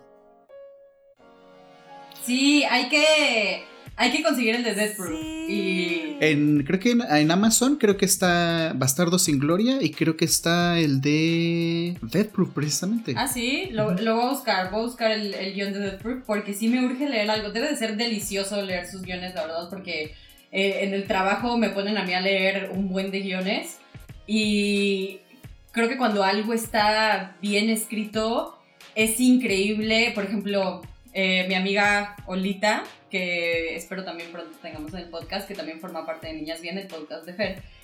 Eh, me regaló el libro de Fleabag de Scriptures y es los dos gui- los guiones de las dos temporadas. Todos, órale, wow. Sí, ahorita te lo enseño, ahí Wow, está. órale. Eh, le voy a comprar un biblero, de hecho lo voy a poner en la entrada para persignarnos antes de entrar. Y es delicioso, o sea, es delicioso leer un guion bien escrito. O sea, no es para nada como leer un libro, no es para nada como leer eh, otra pieza de información. Los guiones es una cosa bellísima. Y vamos a pasar a otro guion excelente que es Django. Django, me gusta mucho la visión que tiene Tarantino del western. Tiene mucho sentido al que su mamá sea mitad cherokee, pero independientemente de eso, en otra entrevista, que de nuevo esta información está ahí, amigos. O sea, yo solamente se las estoy haciendo llegar.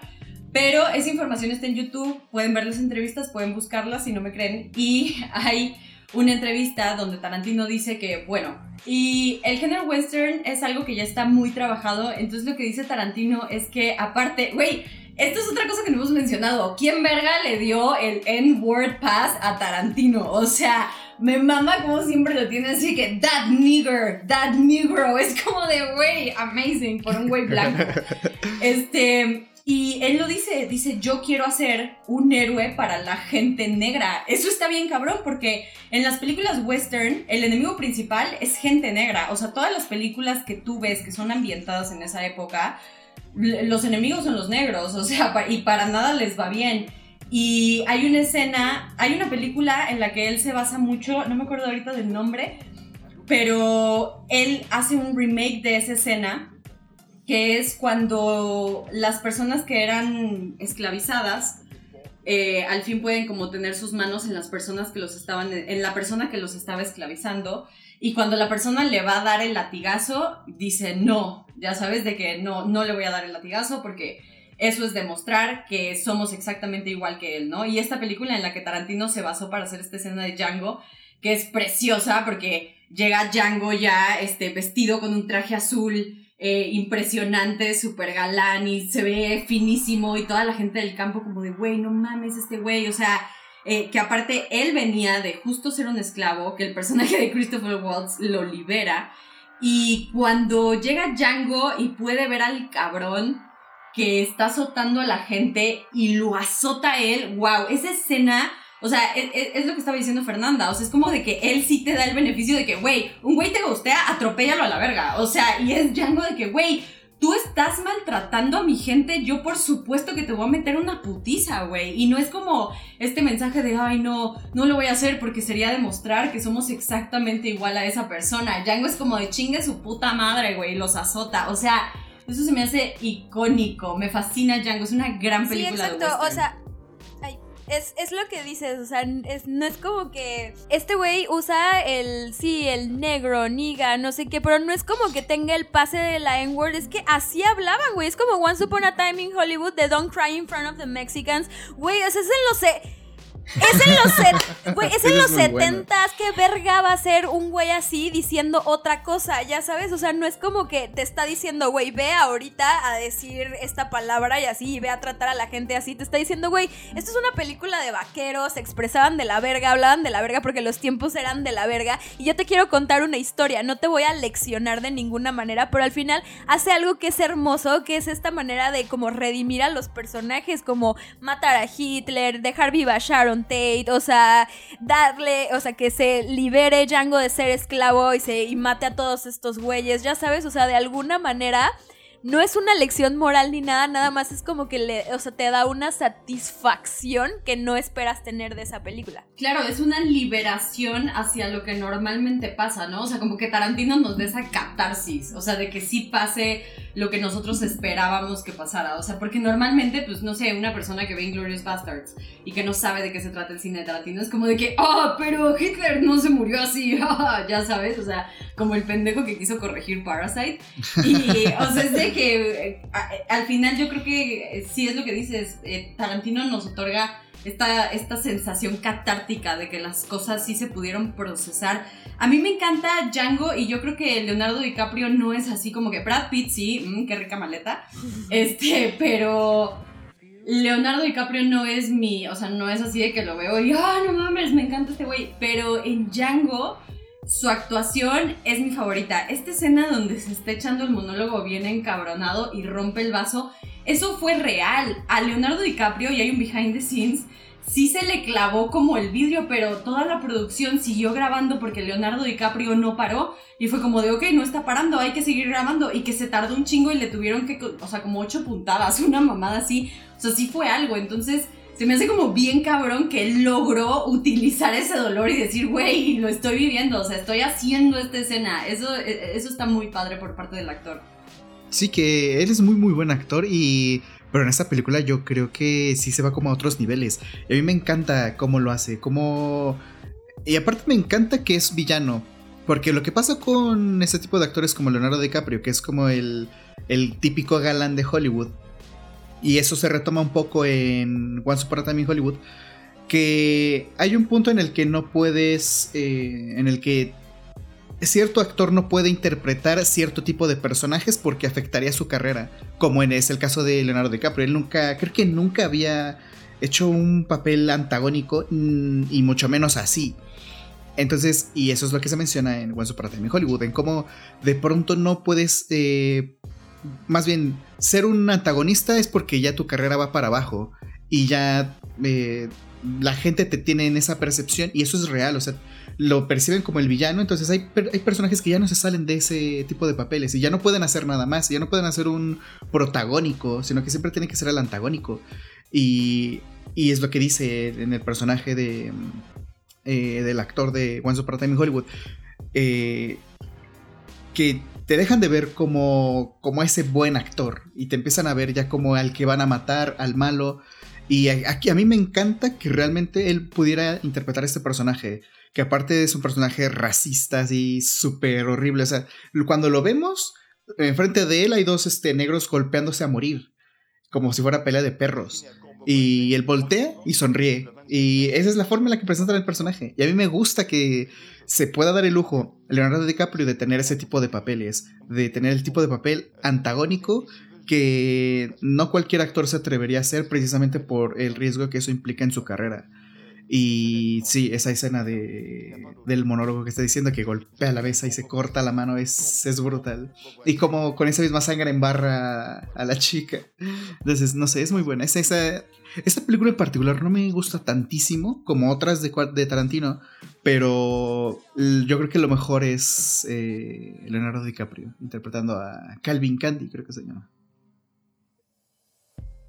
Me encanta que se apellide Candy y que sea blanco y que tiene así como sus algodoneras, ¿no? O, de qué son. Ajá, sí, sí, son de algodón. Eh, pero hay una escena bien chida en Django, porque hay otra película que se llama Django, que es una película de los 70, ¿es de los 70 me parece? Un poquito antes, creo quizá. Sí, poquito antes. Y el personaje original de Django sale en la película de Django Unchained y es justo esta escena donde están en el bar y Django se toma algo, o sea, que, están eh, presentando el personaje de Leonardo DiCaprio. Django va por un trago, llega un señor, se para al lado de él, le pregunta su nombre, le dice cómo te llamas y le dice Django. Y le dice deletréalo. Y entonces le dice D-J-A-N-G-O, la D es muda. Y el güey lo voltea a ver y dice lo sé. O sea, ese pedo meta este, ya sabes, como wink al Django original, se me hace billón, esa escena me mama, o sea, qué gran, qué gran manera de hacerle un guiño a, una película clásica, ¿no? Sí, o sea, que eso lo va a hacer constantemente, ¿no? No, solo iba a decir que todas las referencias a la cultura pop que usa Tarantino en las películas, o sea, son como, siempre están como puestas así, como de una manera súper eh, sutil y brillante y como que siento que es la huella que dejan sus películas al final del día. O sea, ya sabes, como que meten esas cosas y sí las ubicas en el tiempo, pero no las ubicas en el tiempo, ya sabes. O sea, mete cosas que pasaron después en películas que cronológicamente dentro del guion pasaron antes, ya sabes. Pero pues tú que lo estás viendo y sabes en qué momento salieron, pues las ubicas perfectamente. O sea, siento que te habla de muchas maneras y el uso de referencias de Tarantino Tarantino es algo, o sea, es un punto muy fuerte dentro de sus películas. O sea, las que llegas a cachar es como, sí, a huevo, o sea, sientes que de verdad te está guiñando el ojo ese güey. Aparte de ponerte 5000 escenas de patas en la cara. Sí, sí. Y que después de después de todo este conflicto que existe con la gente blanca, al final Django tiene su catarsis, o sea, el quemar esa casa, que aparte el personaje de Samuel L. Jackson en esa película me da mucha risa, o sea, porque es un negro racista, esclavista también, y en Django lo mencionan, o sea, es de que, güey, no hay peor clase de negro, ya sabes, o sea, para, para fines de, no me cancelen, para fines de... De, de la película, o sea, dice, güey, no hay peor clase de negro, o sea, un negro esclavista. Y este güey como siempre le está, pero aparte bien listo, porque it takes one to know one. Entonces el negro sabe en chinga qué es lo que va a pasar y, por qué fueron realmente, ¿no? ¿Cuál fue el verdadero motivo? Y cuando le platica este güey como toda la, el verdadero plan, me mama, o sea, porque dice que no mames, qué pinche listo este cabrón. Y al final Django sí tiene su catarsis, o sea, al quemar la casa y al matar a toda la pinche familia pendeja de ese güey, Eh, y, no sé, o sea, cómo se ve así todo en llamas y su morra esperándolo en el caballo, no sé, me gusta mucho, o sea, se siente como muy heroica. Sí, es además lo que te digo, o sea, tú ves Django y ves Kill Bill y es más o menos la misma esencia, güey. El protagonista no es un héroe, es un antihéroe, porque es una persona que, bueno, sí se quiere vengar de algo, pero al final del día está matando a 5000 cabrones para lograrlo, ya sabes, o sea, no, este, pues al, hasta el final del día no es como, ay, sí, a huevo, la persona buena ganó, sino que simplemente es la persona que te logra caer bien por todo lo que hace, que también son cosas malas pero al final del día, bueno, dices, ok, esto está, o sea, esto está más justificado porque, bueno, él necesitaba eh, su catarsis y su venganza. O sea, siento que también maneja la venganza de una manera en la que al final te, te, provoca satisfacción al verla. O sea, no sé, eso se me hace brillante, particularmente de la película, o sea, Django siento que es lo que te digo, que al final del día él quiere hacer este personaje complejo y no importa si es hombre o mujer, o sea, es hombre o mujer dependiendo de lo que él quiera hacer. En el caso de Kill Bill, pues era la novia, ¿no? De esta mamada que le pasó horrible, o sea, la vieja simplemente podía despertar, seguir su vida, pero no, güey, o sea, necesitaba la venganza igual que Django, ¿sabes? Claro, porque aparte, o sea, e, en Kill Bill, que no profundizamos mucho en ella, o sea, ella pierde a su hija y el güey la traiciona, o sea, porque ella habló las cosas con él y le dijo como de, güey, ya, la neta me voy a retirar de este desmadre, quiero formar una familia, o sea, se alejó de que hizo las cosas medianamente bien porque pues era una asesina, ¿no? Eh, pero, o sea, hizo, no sé, o sea, según ella ya estaban bien y lo que hizo el pendejo de Bill, o sea, to kill Bill, o sea, porque hijo de puta, güey, la traicionó y no solo la traicionó, o sea, la dejó en un coma donde después se enteró que la violaban, o sea, es, es, es algo billón y yo creo que te explica la venganza en unos términos en los que puedes empatizar por la historia de vida, o sea, por lo que le está pasando a la persona y dices, ok, está bien, o sea, en este sentido creo que tenemos permitido que mates a 43 mil personas para que logres tu cometido. Y nos movemos con su otro western, que es The Hateful Eight, que se siente muchísimo como una puesta en escena y esto yo creo que ya es la intención de de el outro de Tarantino, ¿no? Porque Tarantino, eh, ¿cuántas películas dice que va a hacer? Diez. Diez películas. Entonces, eh, ¿once? No, solo quiero hacer un paréntesis en que yo no vi The Hateful Eight porque eh, no me gusta ese formato, o sea, la empecé a ver y, o sea, no sé, algo me distrajo. Es la única que no he visto de Hateful Eight. Entonces, estaría bien chingón que me hagas lo mismo que a Herminio y nos contaras de qué trata para arruinar la película para siempre y que yo no la tenga que ver. Como Herminio con Death Proof. no, es, que fíjate que es, es. The Hateful Eight es un western mucho más sencillo y menos elaborado que Django. O sea, Django, por ejemplo, tiene como muchísima acción y como que pasan muchas cosas. Y The Hateful Eight se siente un poquito más como perros de reserva, o sea, son como muy poquitas locaciones y todo es como em, el conflicto de la época, que es un western. Y no lo sé, a mí, por ejemplo, así como, como Herminio dice que Django no es su favorita, a mí The Hateful Eight no es mi favorita, o sea, la vi, me gustó, la disfruté, me gustó muchísimo el personaje de la actriz que, que se ganó el Oscar a, Mejor Actriz de Reparto, porque la neta lo hace increíble. Em, pero no, no es mi... Y sale Christopher Waltz otra vez. Sí, eh, no recuerdo. Sí, ¿no? Según sí sale. Sí, no. lo voy a buscar, voy a corroborar, voy a corroborar. eh, bueno, algo que me gusta de esta película de The Hateful Eight es eh, el soundtrack. El soundtrack es la primera película de Quentin Tarantino que tiene un soundtrack original, según yo, o sea, según lo que yo recuerdo, porque ninguna otra tiene un soundtrack original, siempre tiene música. ¿Y qué este, soundtrack? Por Ennio Morricone. Este Ennio Morricone, que se acaba de morir hace menos de un año. Pero le tocó recibir el Oscar antes de morir, que se lo debían desde Cinema Paradiso, que gracias a esa película existe el nombre de este podcast, que ya tenemos que hablar de Cinema Paraíso, por cierto. en algún momento hablaremos de esa ah, película. En algún momento, pero Ennio Morricone es un gran compositor, o sea, es, de los grandes y me encanta que haya ganado el Oscar por eso. Eh, ya estoy checando, no sale Christopher Waltz, pero sale Demian Bichir. Entonces, eh, es, una... México ahí representando un poquito. Sí, bueno, el punto del soundtrack es que bueno, y el punto de la película en general tiene mucho la estructura de. de. Y yo creo que. esta película no gustó tanto porque siente más como refrito de, de perros de reserva, que es básicamente lo mismo.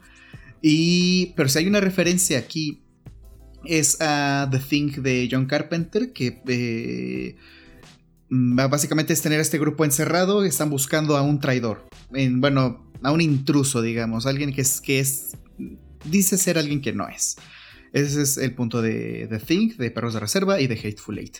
Y eh, John Carpenter hizo el soundtrack de The Thing. Y hay una canción del soundtrack de The Thing que no se utilizó y se utiliza en The Hateful Eight. Entonces, es como Tarantino reciclando, hay ciertas cosillas. Guiño.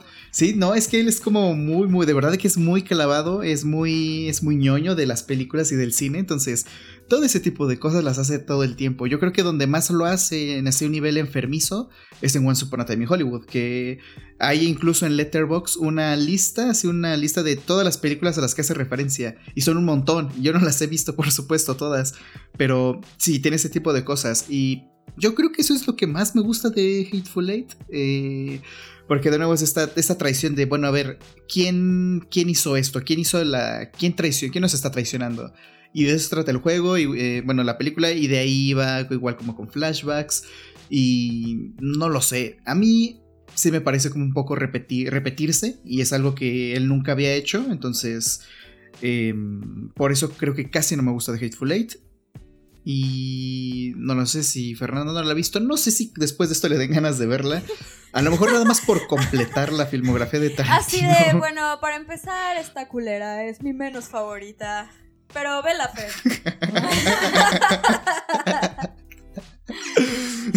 La puedes ver nada más para completar y para que ya digas que ahora sí ya viste todo el cine de Tarantino. Pero no es así como que pues no sé, es mi menos favorita, la verdad. Y creo que podemos ya pasar a Once Upon a Time in Hollywood, que es la última película que, gracias al cielo, fun fact, estaba muy emocionada yo por ver esta película cuando salió. Estaba tan emocionada que decidí ir al cine completamente sobria. No, ¿por qué y hiciste no eso? recordé.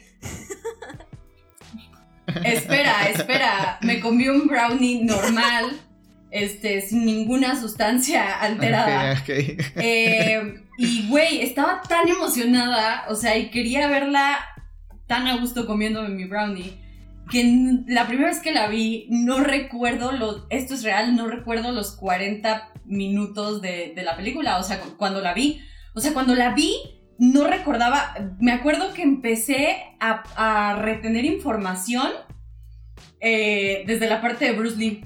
O sea, de, de como... De la pelea, ¿no? De la pelea, ajá, ya después obviamente la volví a ver, ¿no? Pero, pero, güey, o sea, yo me acuerdo que estaba tan emocionada y tenía tantas ganas de verla que no me acuerdo de los primeros 40 minutos.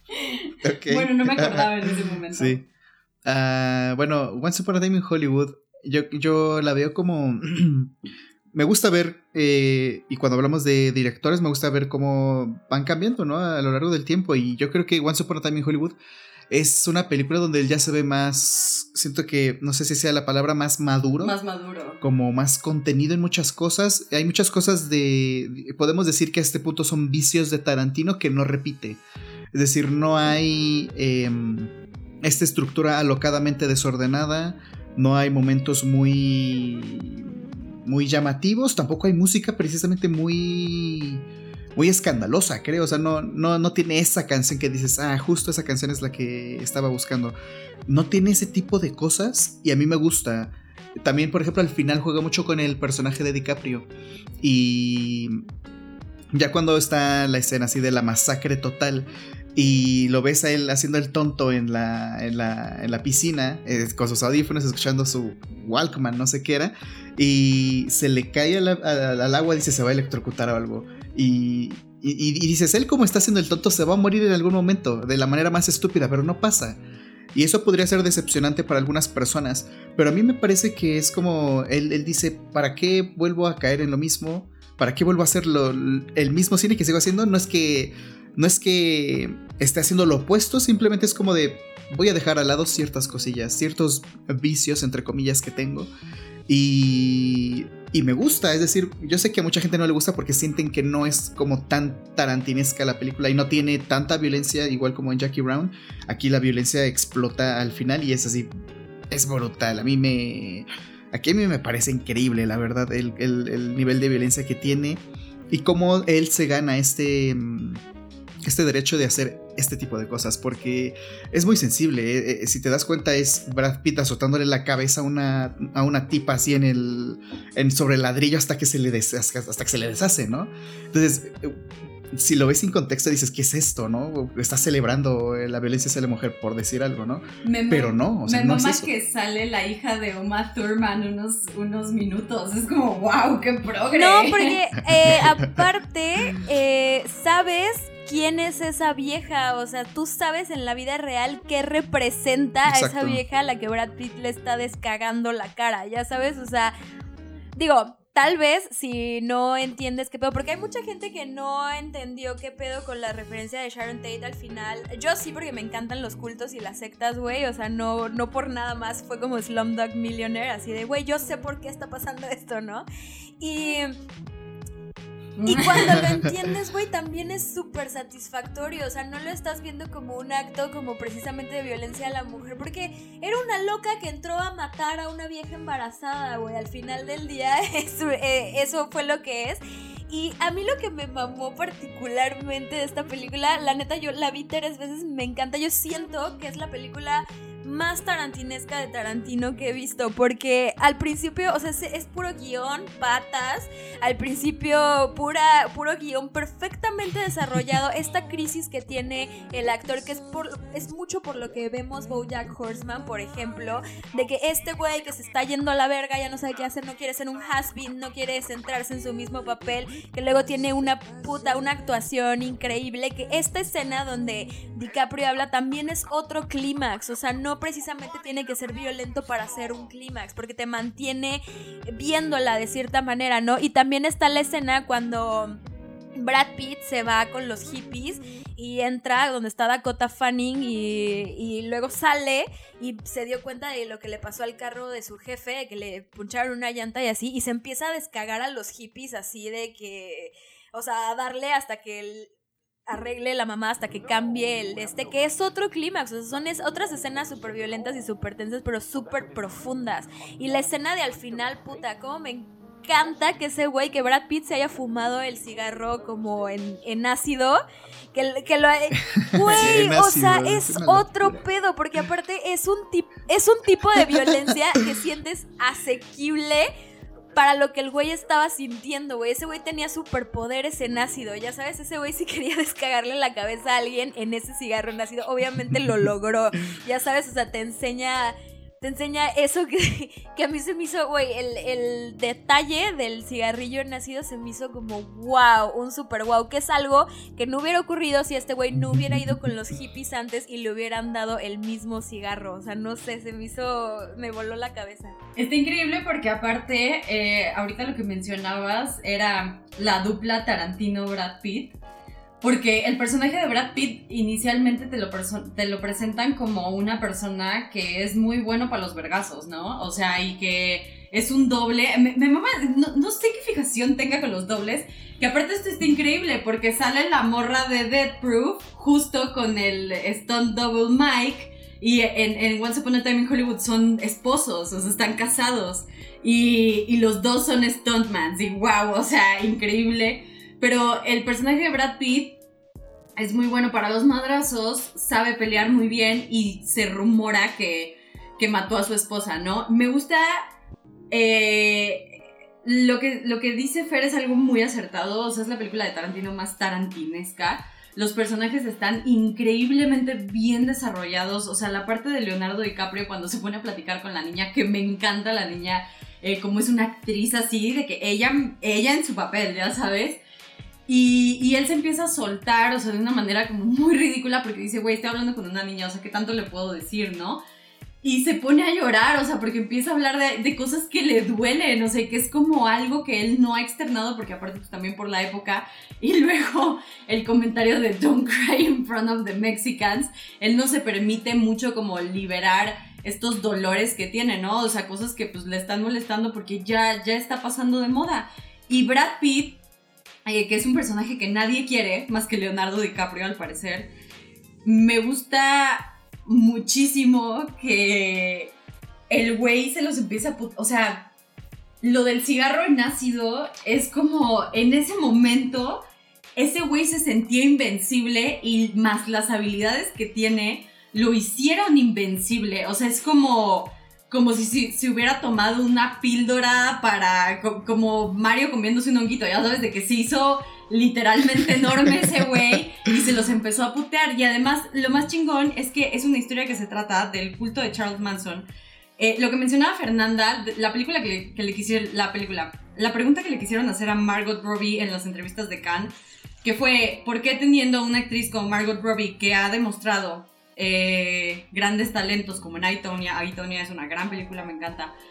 Eh, ¿Por qué le diste un personaje tan simple? Y cuando Tarantino dijo, güey, tu, pregunta está tan pendeja que ni siquiera la voy a contestar. Y Margot Robbie también se quedó así de que, güey, ¿por qué todo lo quieren hacer un puto tema? O sea, hasta Margot Robbie se quedó así de que sí, güey, qué mamada. O sea, pero, pero ella sí respondió así, respondió muy diplomático y dijo, bueno, es que el personaje, no, o sea, como que... Es que la película no se trata de Sharon Tate, o sea, la película se trata de estos dos güeyes que existen en este universo Sharon Tate sale en el fondo porque, o sea, pues es, como en torno a un evento que sucedió, pues como la Segunda Guerra Mundial, ¿no? Con los, con los nazis en Inglorious Bastards, pero el personaje de Margot Robbie es súper bonito, es como todo tierno y sí, o sea, hace que la ames, pero...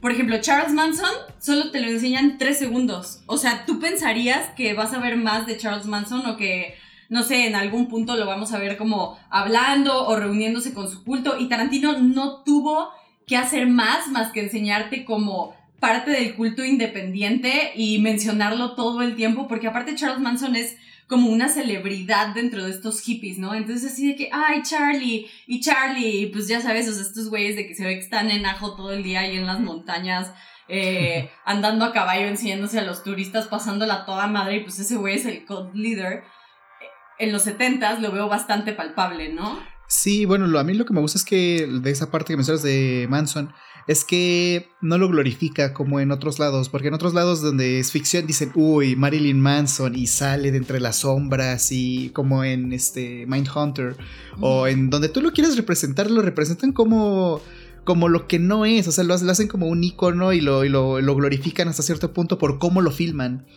O por cómo hablan de él, o sea, como tú lo mencionas en Mindhunter también, la segunda temporada todo el tiempo es así de que, ay, podemos conseguir a Manson, podemos conseguir a Manson, y así de que, ay, güey, o sea, tampoco. y cuando sales como, o sea, es muy de glorificar el, eh, la figura de, de Charles Manson, perdón, y aquí no, aquí, es totalmente diferente porque nada más lo vemos de lejos tantito y como una persona no, y además, o sea, no solo eso, sino que digo, él teniendo, dices, bueno, es Tarantino, es películas súper violentas, entonces tiene todo el recurso para hacer que Charles Manson sea un antagonista o haga cosas malas o escenas más violentas por parte de él, pero no lo hace precisamente y, lo, y la gente y los güeyes estos que entran a asesinar cobardemente a Sharon Tate porque pues la verdad no había nadie que, o sea, que se defendiera ahí y eran unos pendejos precisamente, o sea, eran unos hippies pendejos y claro que eran unos pendejos porque eran unos seguidores de culto.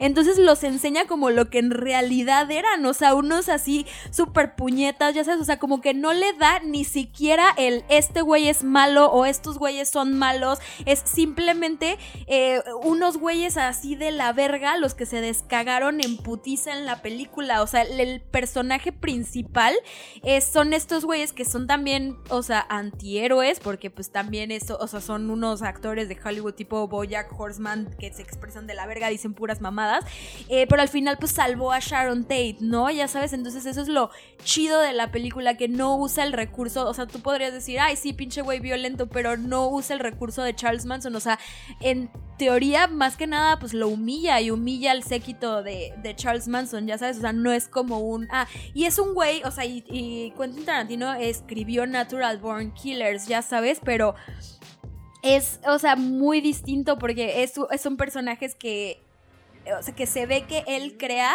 y, le da como todo este sentido de, güey, la fama y el culto a los asesinos y todo eso, que enseña que está mal también, o sea, porque se ve de la verga que se glorifiquen a los asesinos y él no lo hace, o sea, eh, aquí nos estamos dando cuenta que en realidad, o sea, no es su pedo glorificar asesinos, ¿no? Exactamente, y pues yo creo que eso es lo más, lo más interesante de esta película, el cómo logra darle la vuelta a ese evento. Sobre todo lo que dices, Fernanda, eh, de de cómo lo pones en otra perspectiva y, lo ves como casi como lo que realmente era, ¿no? Porque, por ejemplo, cuando llega este tipo Tex eh, con este con Brad Pitt y dice, I'm the devil, and I'm here to do the devil's business. Y, o sea, y suena tan estúpido que te da risa. Pero es que eso, supuestamente sí lo dijo cuando en el evento real, sí lo dijo. O sea, cuando llegó y eso fue lo que dijo, somos, soy el diablo y vengo a hacer lo que hace el diablo. Y así, así lo dijo y tú, lo, eh, tú te lo imaginas y dices, güey, o sea, qué feo, ¿no? Pero cuando lo ves, realmente te das cuenta de lo estúpido que es. Y mm, eh, eso es lo que hace Tarantino con, este, con, este, con estos personajes, el cómo los lleva a esta dimensión tan estúpida. Y, mm, y de nuevo, volviendo a lo de Sharon Tate, me gusta porque, bueno, y justo sale en el mismo año de que Irishman, creo, sí, salió, el mismo año que Irishman. Y a Martin Scorsese se le hizo la misma, la misma acusación de por qué tu personaje mujer solo dice un, dos palabras al final, ¿no? Ay, bueno, pero The Irishman, la, la pregunta que les tuvieron que haber hecho es por qué tu película está tan pinche aburrida. O sea, esa era la, la verdadera pregunta. Güey, es que no sé, o sea, yo dejé Irishman cuando, em, cuando salió la dejé como viéndola, luego me fui y sigue ahí Irishman, o sea, sigue en mi, en mi tele ahorita, o sea, no se ha terminado Irishman, nunca supe cómo terminó Irishman, sigue pasando según yo. Pero ahí sigue.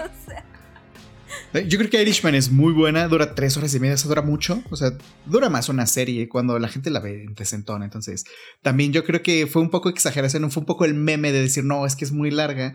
Pero justo lo que iba es que le hacen, eh, le hacen esa pregunta porque hay un personaje, una mujer que solo habla al final y solo dice un par de palabras. Y le preguntan, oye, ¿por qué? O sea, porque eso, eso no es, este, eso está como que muy machista que no hable, ¿no? Cuando es lo mismo, cuando las únicas palabras que dice esta, este personaje al final son súper potentes y son... Sí, o sea, pero Scorsese tampoco es como que muy característico de crear personajes femeninos fuertes, ya sabes. O sea, eh, Tarantino sí lo hace, pero más bien... Es que la crítica fue esa, fue por qué no habló, o sea, por qué no habló y con Sharon Tate también es por qué no hizo otra cosa. Y Sharon Tate, y aquí lo, yo creo que lo que él, lo que Tarantino quiere hacer era eh, mostrarla simplemente como lo que es, una persona que vive y hace sus cosas, que va por un libro, que va a ver una película, que va a una fiesta y baila, y punto. No quería mostrar nada de lo que ella no era, y quería mostrar eh, y que la recordáramos por quién es esta persona Sharon A mí me gusta mucho ese pedo de que tenía dos güeyes. O sea, me mama el desmadre de que estaba casada con Roman Polanski, pero ahí tenía como literal a su, a su backup y que era idéntico a Roman Polanski, ¿no? O sea, me gusta mucho la idea de Sharon Tate teniendo dos novios. Está increíble. What an icon. Sí, la verdad es que andar, andar con dos eh. es la solución. Ah, lo recomiendo, la verdad. Sí, creo que esa, esa, película sí nos deja un mensaje que es este, que es andar con dos esta poca madre. Si tienes la posibilidad, hazlo.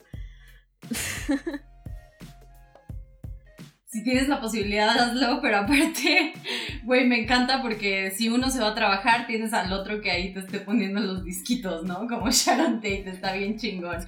Pero ya acabamos la filmografía de Tarantino, solo me gustaría mencionar True Romance, que es una película que no dirigió él, es una película que él nada más escribió como Natural Born Killers. Me parece que estaban planeadas Natural Born Killers y True Romance como una sola película que tuvieron que dividirse, no sé bien ahí el, chisme. Eh, pero True Romance se ve hace una película maravillosa. Es básicamente una comedia romántica escrita por Tarantino.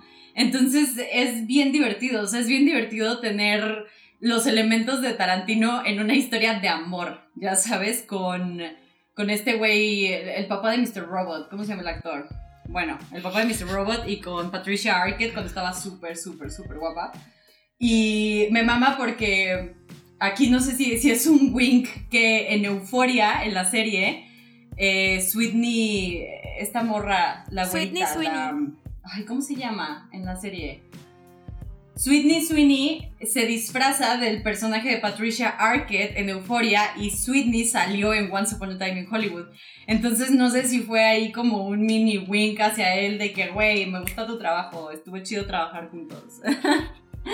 Güey, hay una cosa que se me olvidó decir que es también, o sea, pusieron o sea, le dicen a Tarantino en esta entrevista, güey, tienes una actriz del calibre de Margot Robbie y no la pones a hablar, ok, pero pues tampoco dicen que tenía también a Dakota Fanning y que le dio un segmento muy bueno eh, dentro de la película de Once Upon a Time in Hollywood. O sea, la verdad es que el poco tiempo que sale Dakota Fanning sí le da como un un papel, o sea, una secuencia así de verga, o sea, qué pedo, ya sabes, o sea, y como que no, o sea, deciden ignorar esto también, cuando pues también existe, o sea, yo siento que dentro de todas las películas de Tarantino, dentro de, o sea, la mayoría sí existen personajes de mujeres que hacen más que la mayoría de personajes protagónicos femeninos en muchas películas eh, pasadas y pues es, es un crédito que no le dan porque no habló más Margot Robbie en un papel que pues no estaba pensado para que fuera más desarrollado. Y, y tampoco le dan crédito a Margot Robbie que leyó este guion y dijo, sí lo quiero, ya sabes, o sea, es como, pues sí, o sea, tienes la posibilidad de decir que no, pero dices, güey, es un papel hermoso y tiene la oportunidad de darle vida a esta morra que lo que sí quería hacer Tarantino es como, güey, que te enamoraras de ella, porque es la verdad, o sea, que, se, que hayan asesinado de esa manera a Sharon Tate cuando estaba embarazada es una de las tragedias más cabronas que ha ocurrido en Hollywood y no es como para ignorarse, ¿sabes? Y mucha gente está pues, o sea, enojada por eso, ya sabes, entonces que le hayan dado, que le haya salvado al final de su película, o siento que es un detalle muy, muy chido. Claro, y que aparte pues te enseña a la verdadera Sharon Tate, ¿no? Y, y te deja como con esa imagen y con esa perspectiva. Y pues a mí, la verdad, em, me encanta Tarantino, o sea, se me hace brillante en todas sus entrevistas. Yo creo que no hay director que yo conozca o que haya visto que esté tan enamorado del cine y lo demuestre tanto. Y algo que a mí me da mucho, mucho ánimo y mucha fuerza de seguir adelante, porque tienen que entender que el cine es una industria bien compleja. O sea, entre más te pones a investigar, puedes tener el mejor puto guion del mundo, pero, o sea, si no tienes los productores correctos, si no tienes los actores correctos, si no tienes el presupuesto, si no tienes, o sea, es es como todo, simplemente si lo quieren ver de una manera palpable, pongan atención a los créditos y pongan atención a toda la cantidad de gente que hace ese trabajo y toda la cantidad de gente que involucra hacer una película. Entonces, algo que a mí me da mucha fuerza de seguir por este camino es que Tarantino lo dice, si tú quieres hacer cine, no necesitas estudiar cine, no necesitas eh, meterte en una universidad carísima y tener que pagar por todo esto. Si tú quieres hacer cine y amas el cine y tienes la suficiente pasión por el tema, no vas a, no vas a tomar otro camino que sea el hacer cine y el hacer buen cine. Entonces, eso a mí me inspira muchísimo. O sea, Tarantino es una persona que independientemente de hacer cosas icónicas, es manejado por la pasión y por el amor al séptimo arte y eso es algo valiosísimo en un director. Sí, y aparte...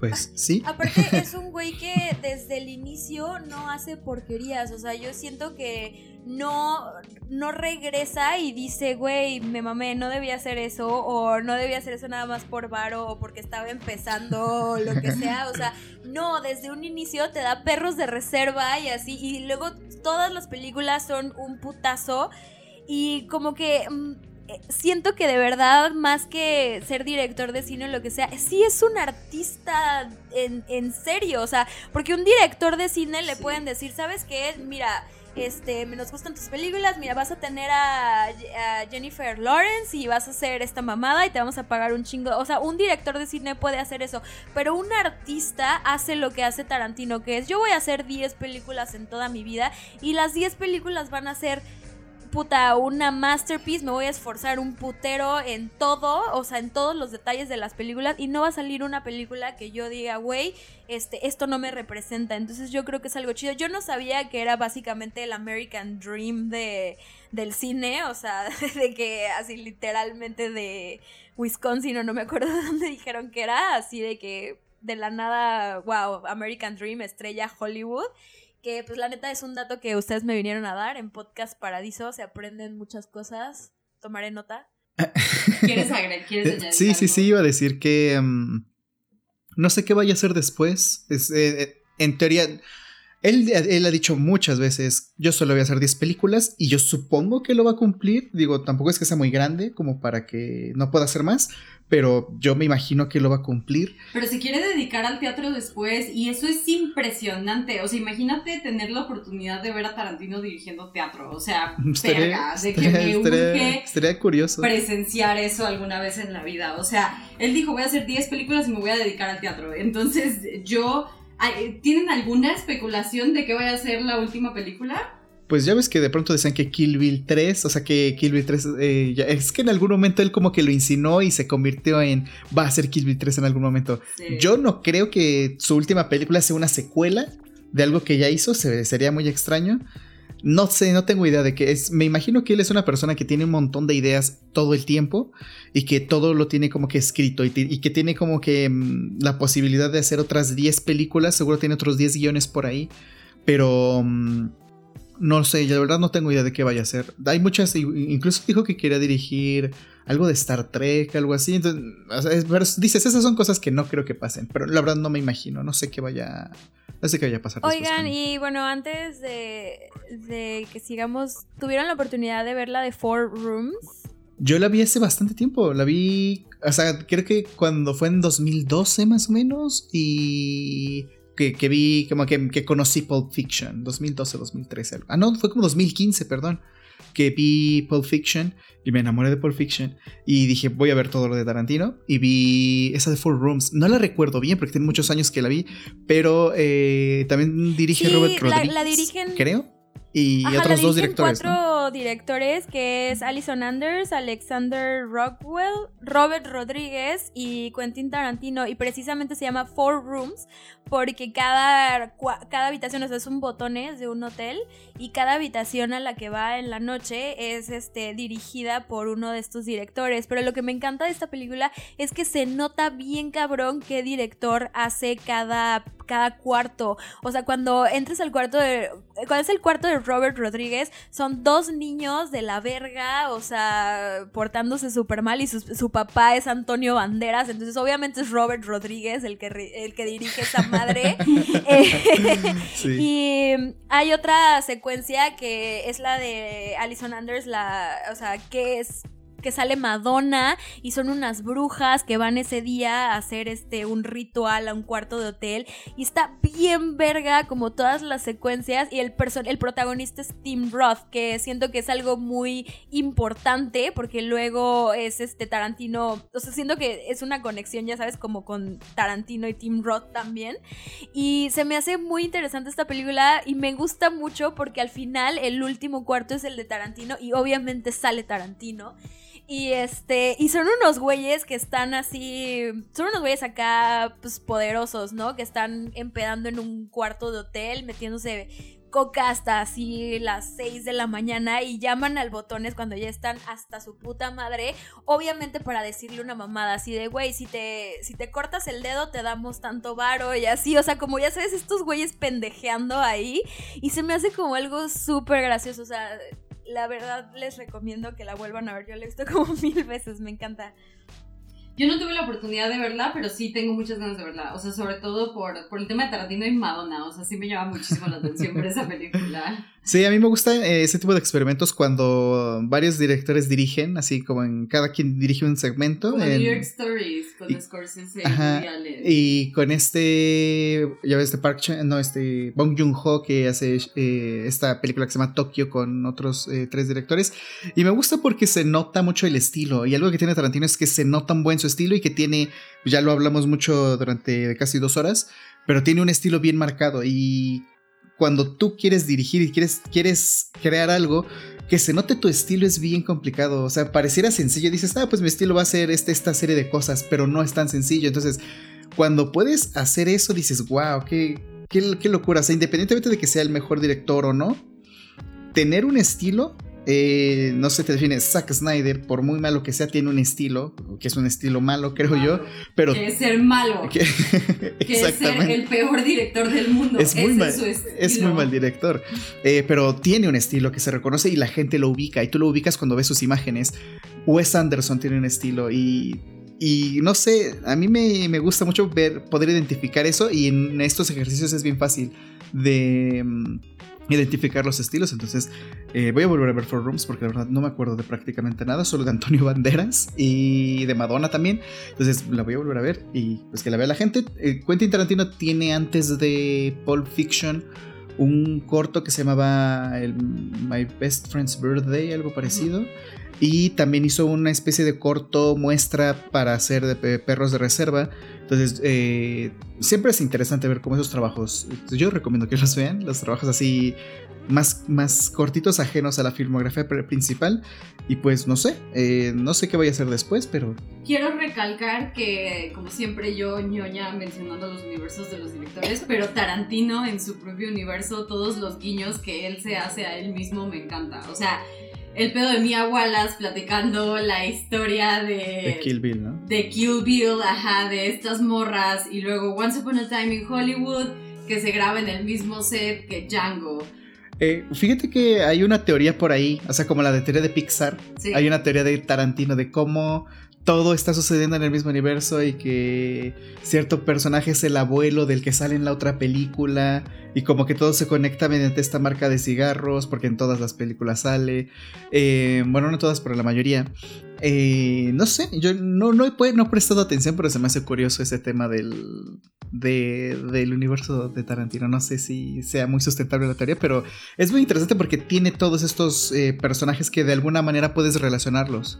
¿Tú habías, escuchado de la teoría del universo de Tarantino? No, pero la verdad es que me suena bastante lógico, porque además, güey, o sea, no es como que el güey no tenga un ego totote, o sea, por, sino porque verga se saca en todas sus películas, ya sabes, entonces suena como súper normal que se dé autosuspiros a sí mismo, que la verdad está súper bien, porque como te dije, si eres un pato que hace este arte y dices, voy a hacer 10 películas y soy un puto genio, y las, y las voy a hacer así, pues obviamente las conectas una con otra, ya sabes, o sea, que existe un universo en mi nombre, me vale verga, o sea, ese güey, o sea, se va por todo.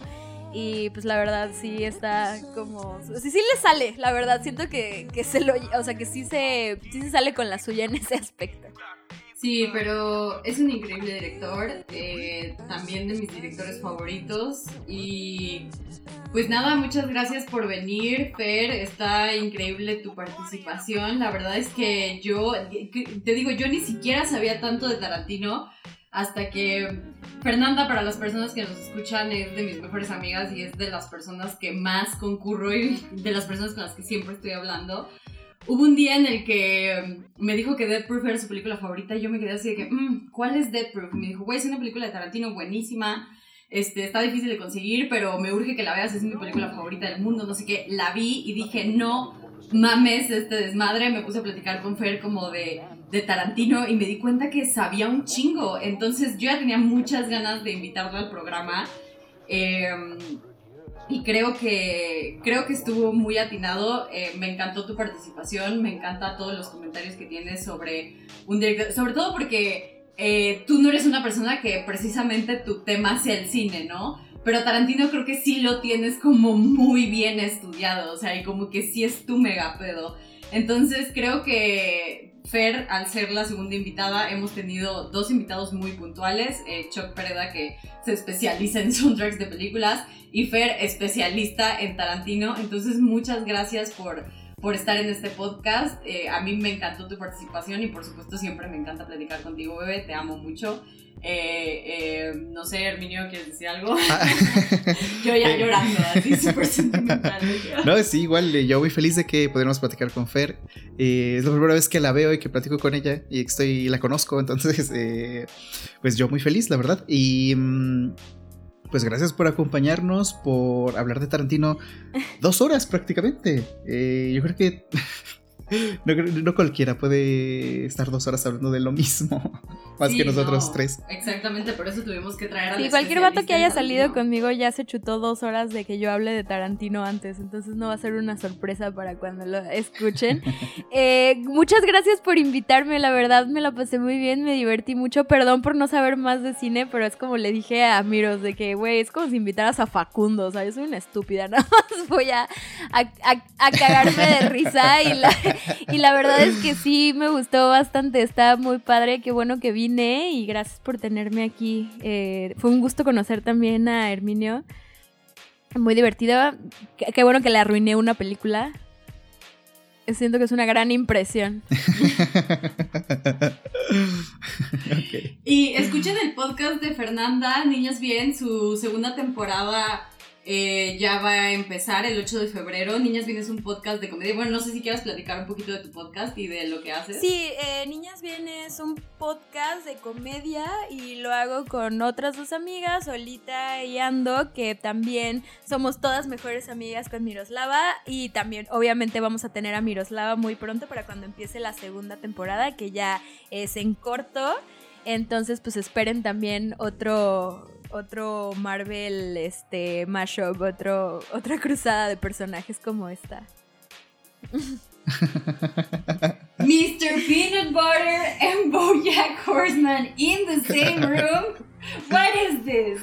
Pero sí, eh, yo, yo muy emocionada, soy muy ñoña de participar con mis amigas, la verdad me da mucha felicidad. Y escuchen el podcast de Niñas Bien, de verdad es buenísimo, tiene muchísimos episodios que son básicamente temas de la vida real, pero te cagas de la risa. Y a mí me da tristeza por las otras personas porque yo tengo como toda la versión inédita de los temas, ¿no? Porque son mis amigas y a mí me tocan esas conversaciones.